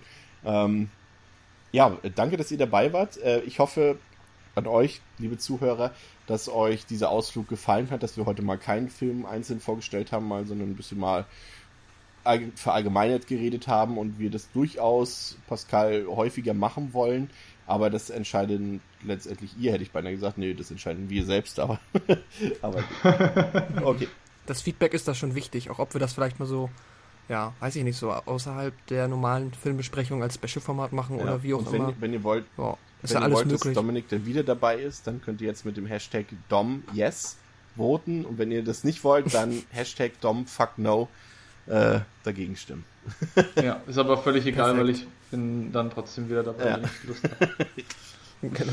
Okay, äh, vielen Dank fürs Zuhören. Bis zum nächsten Mal, dann wieder mit einer Filmreview. Pascal, Christian und Dominik auf Wiederhören bei Devils Macht's gut. Demons. Tschüss. Tschüss. Tschüss.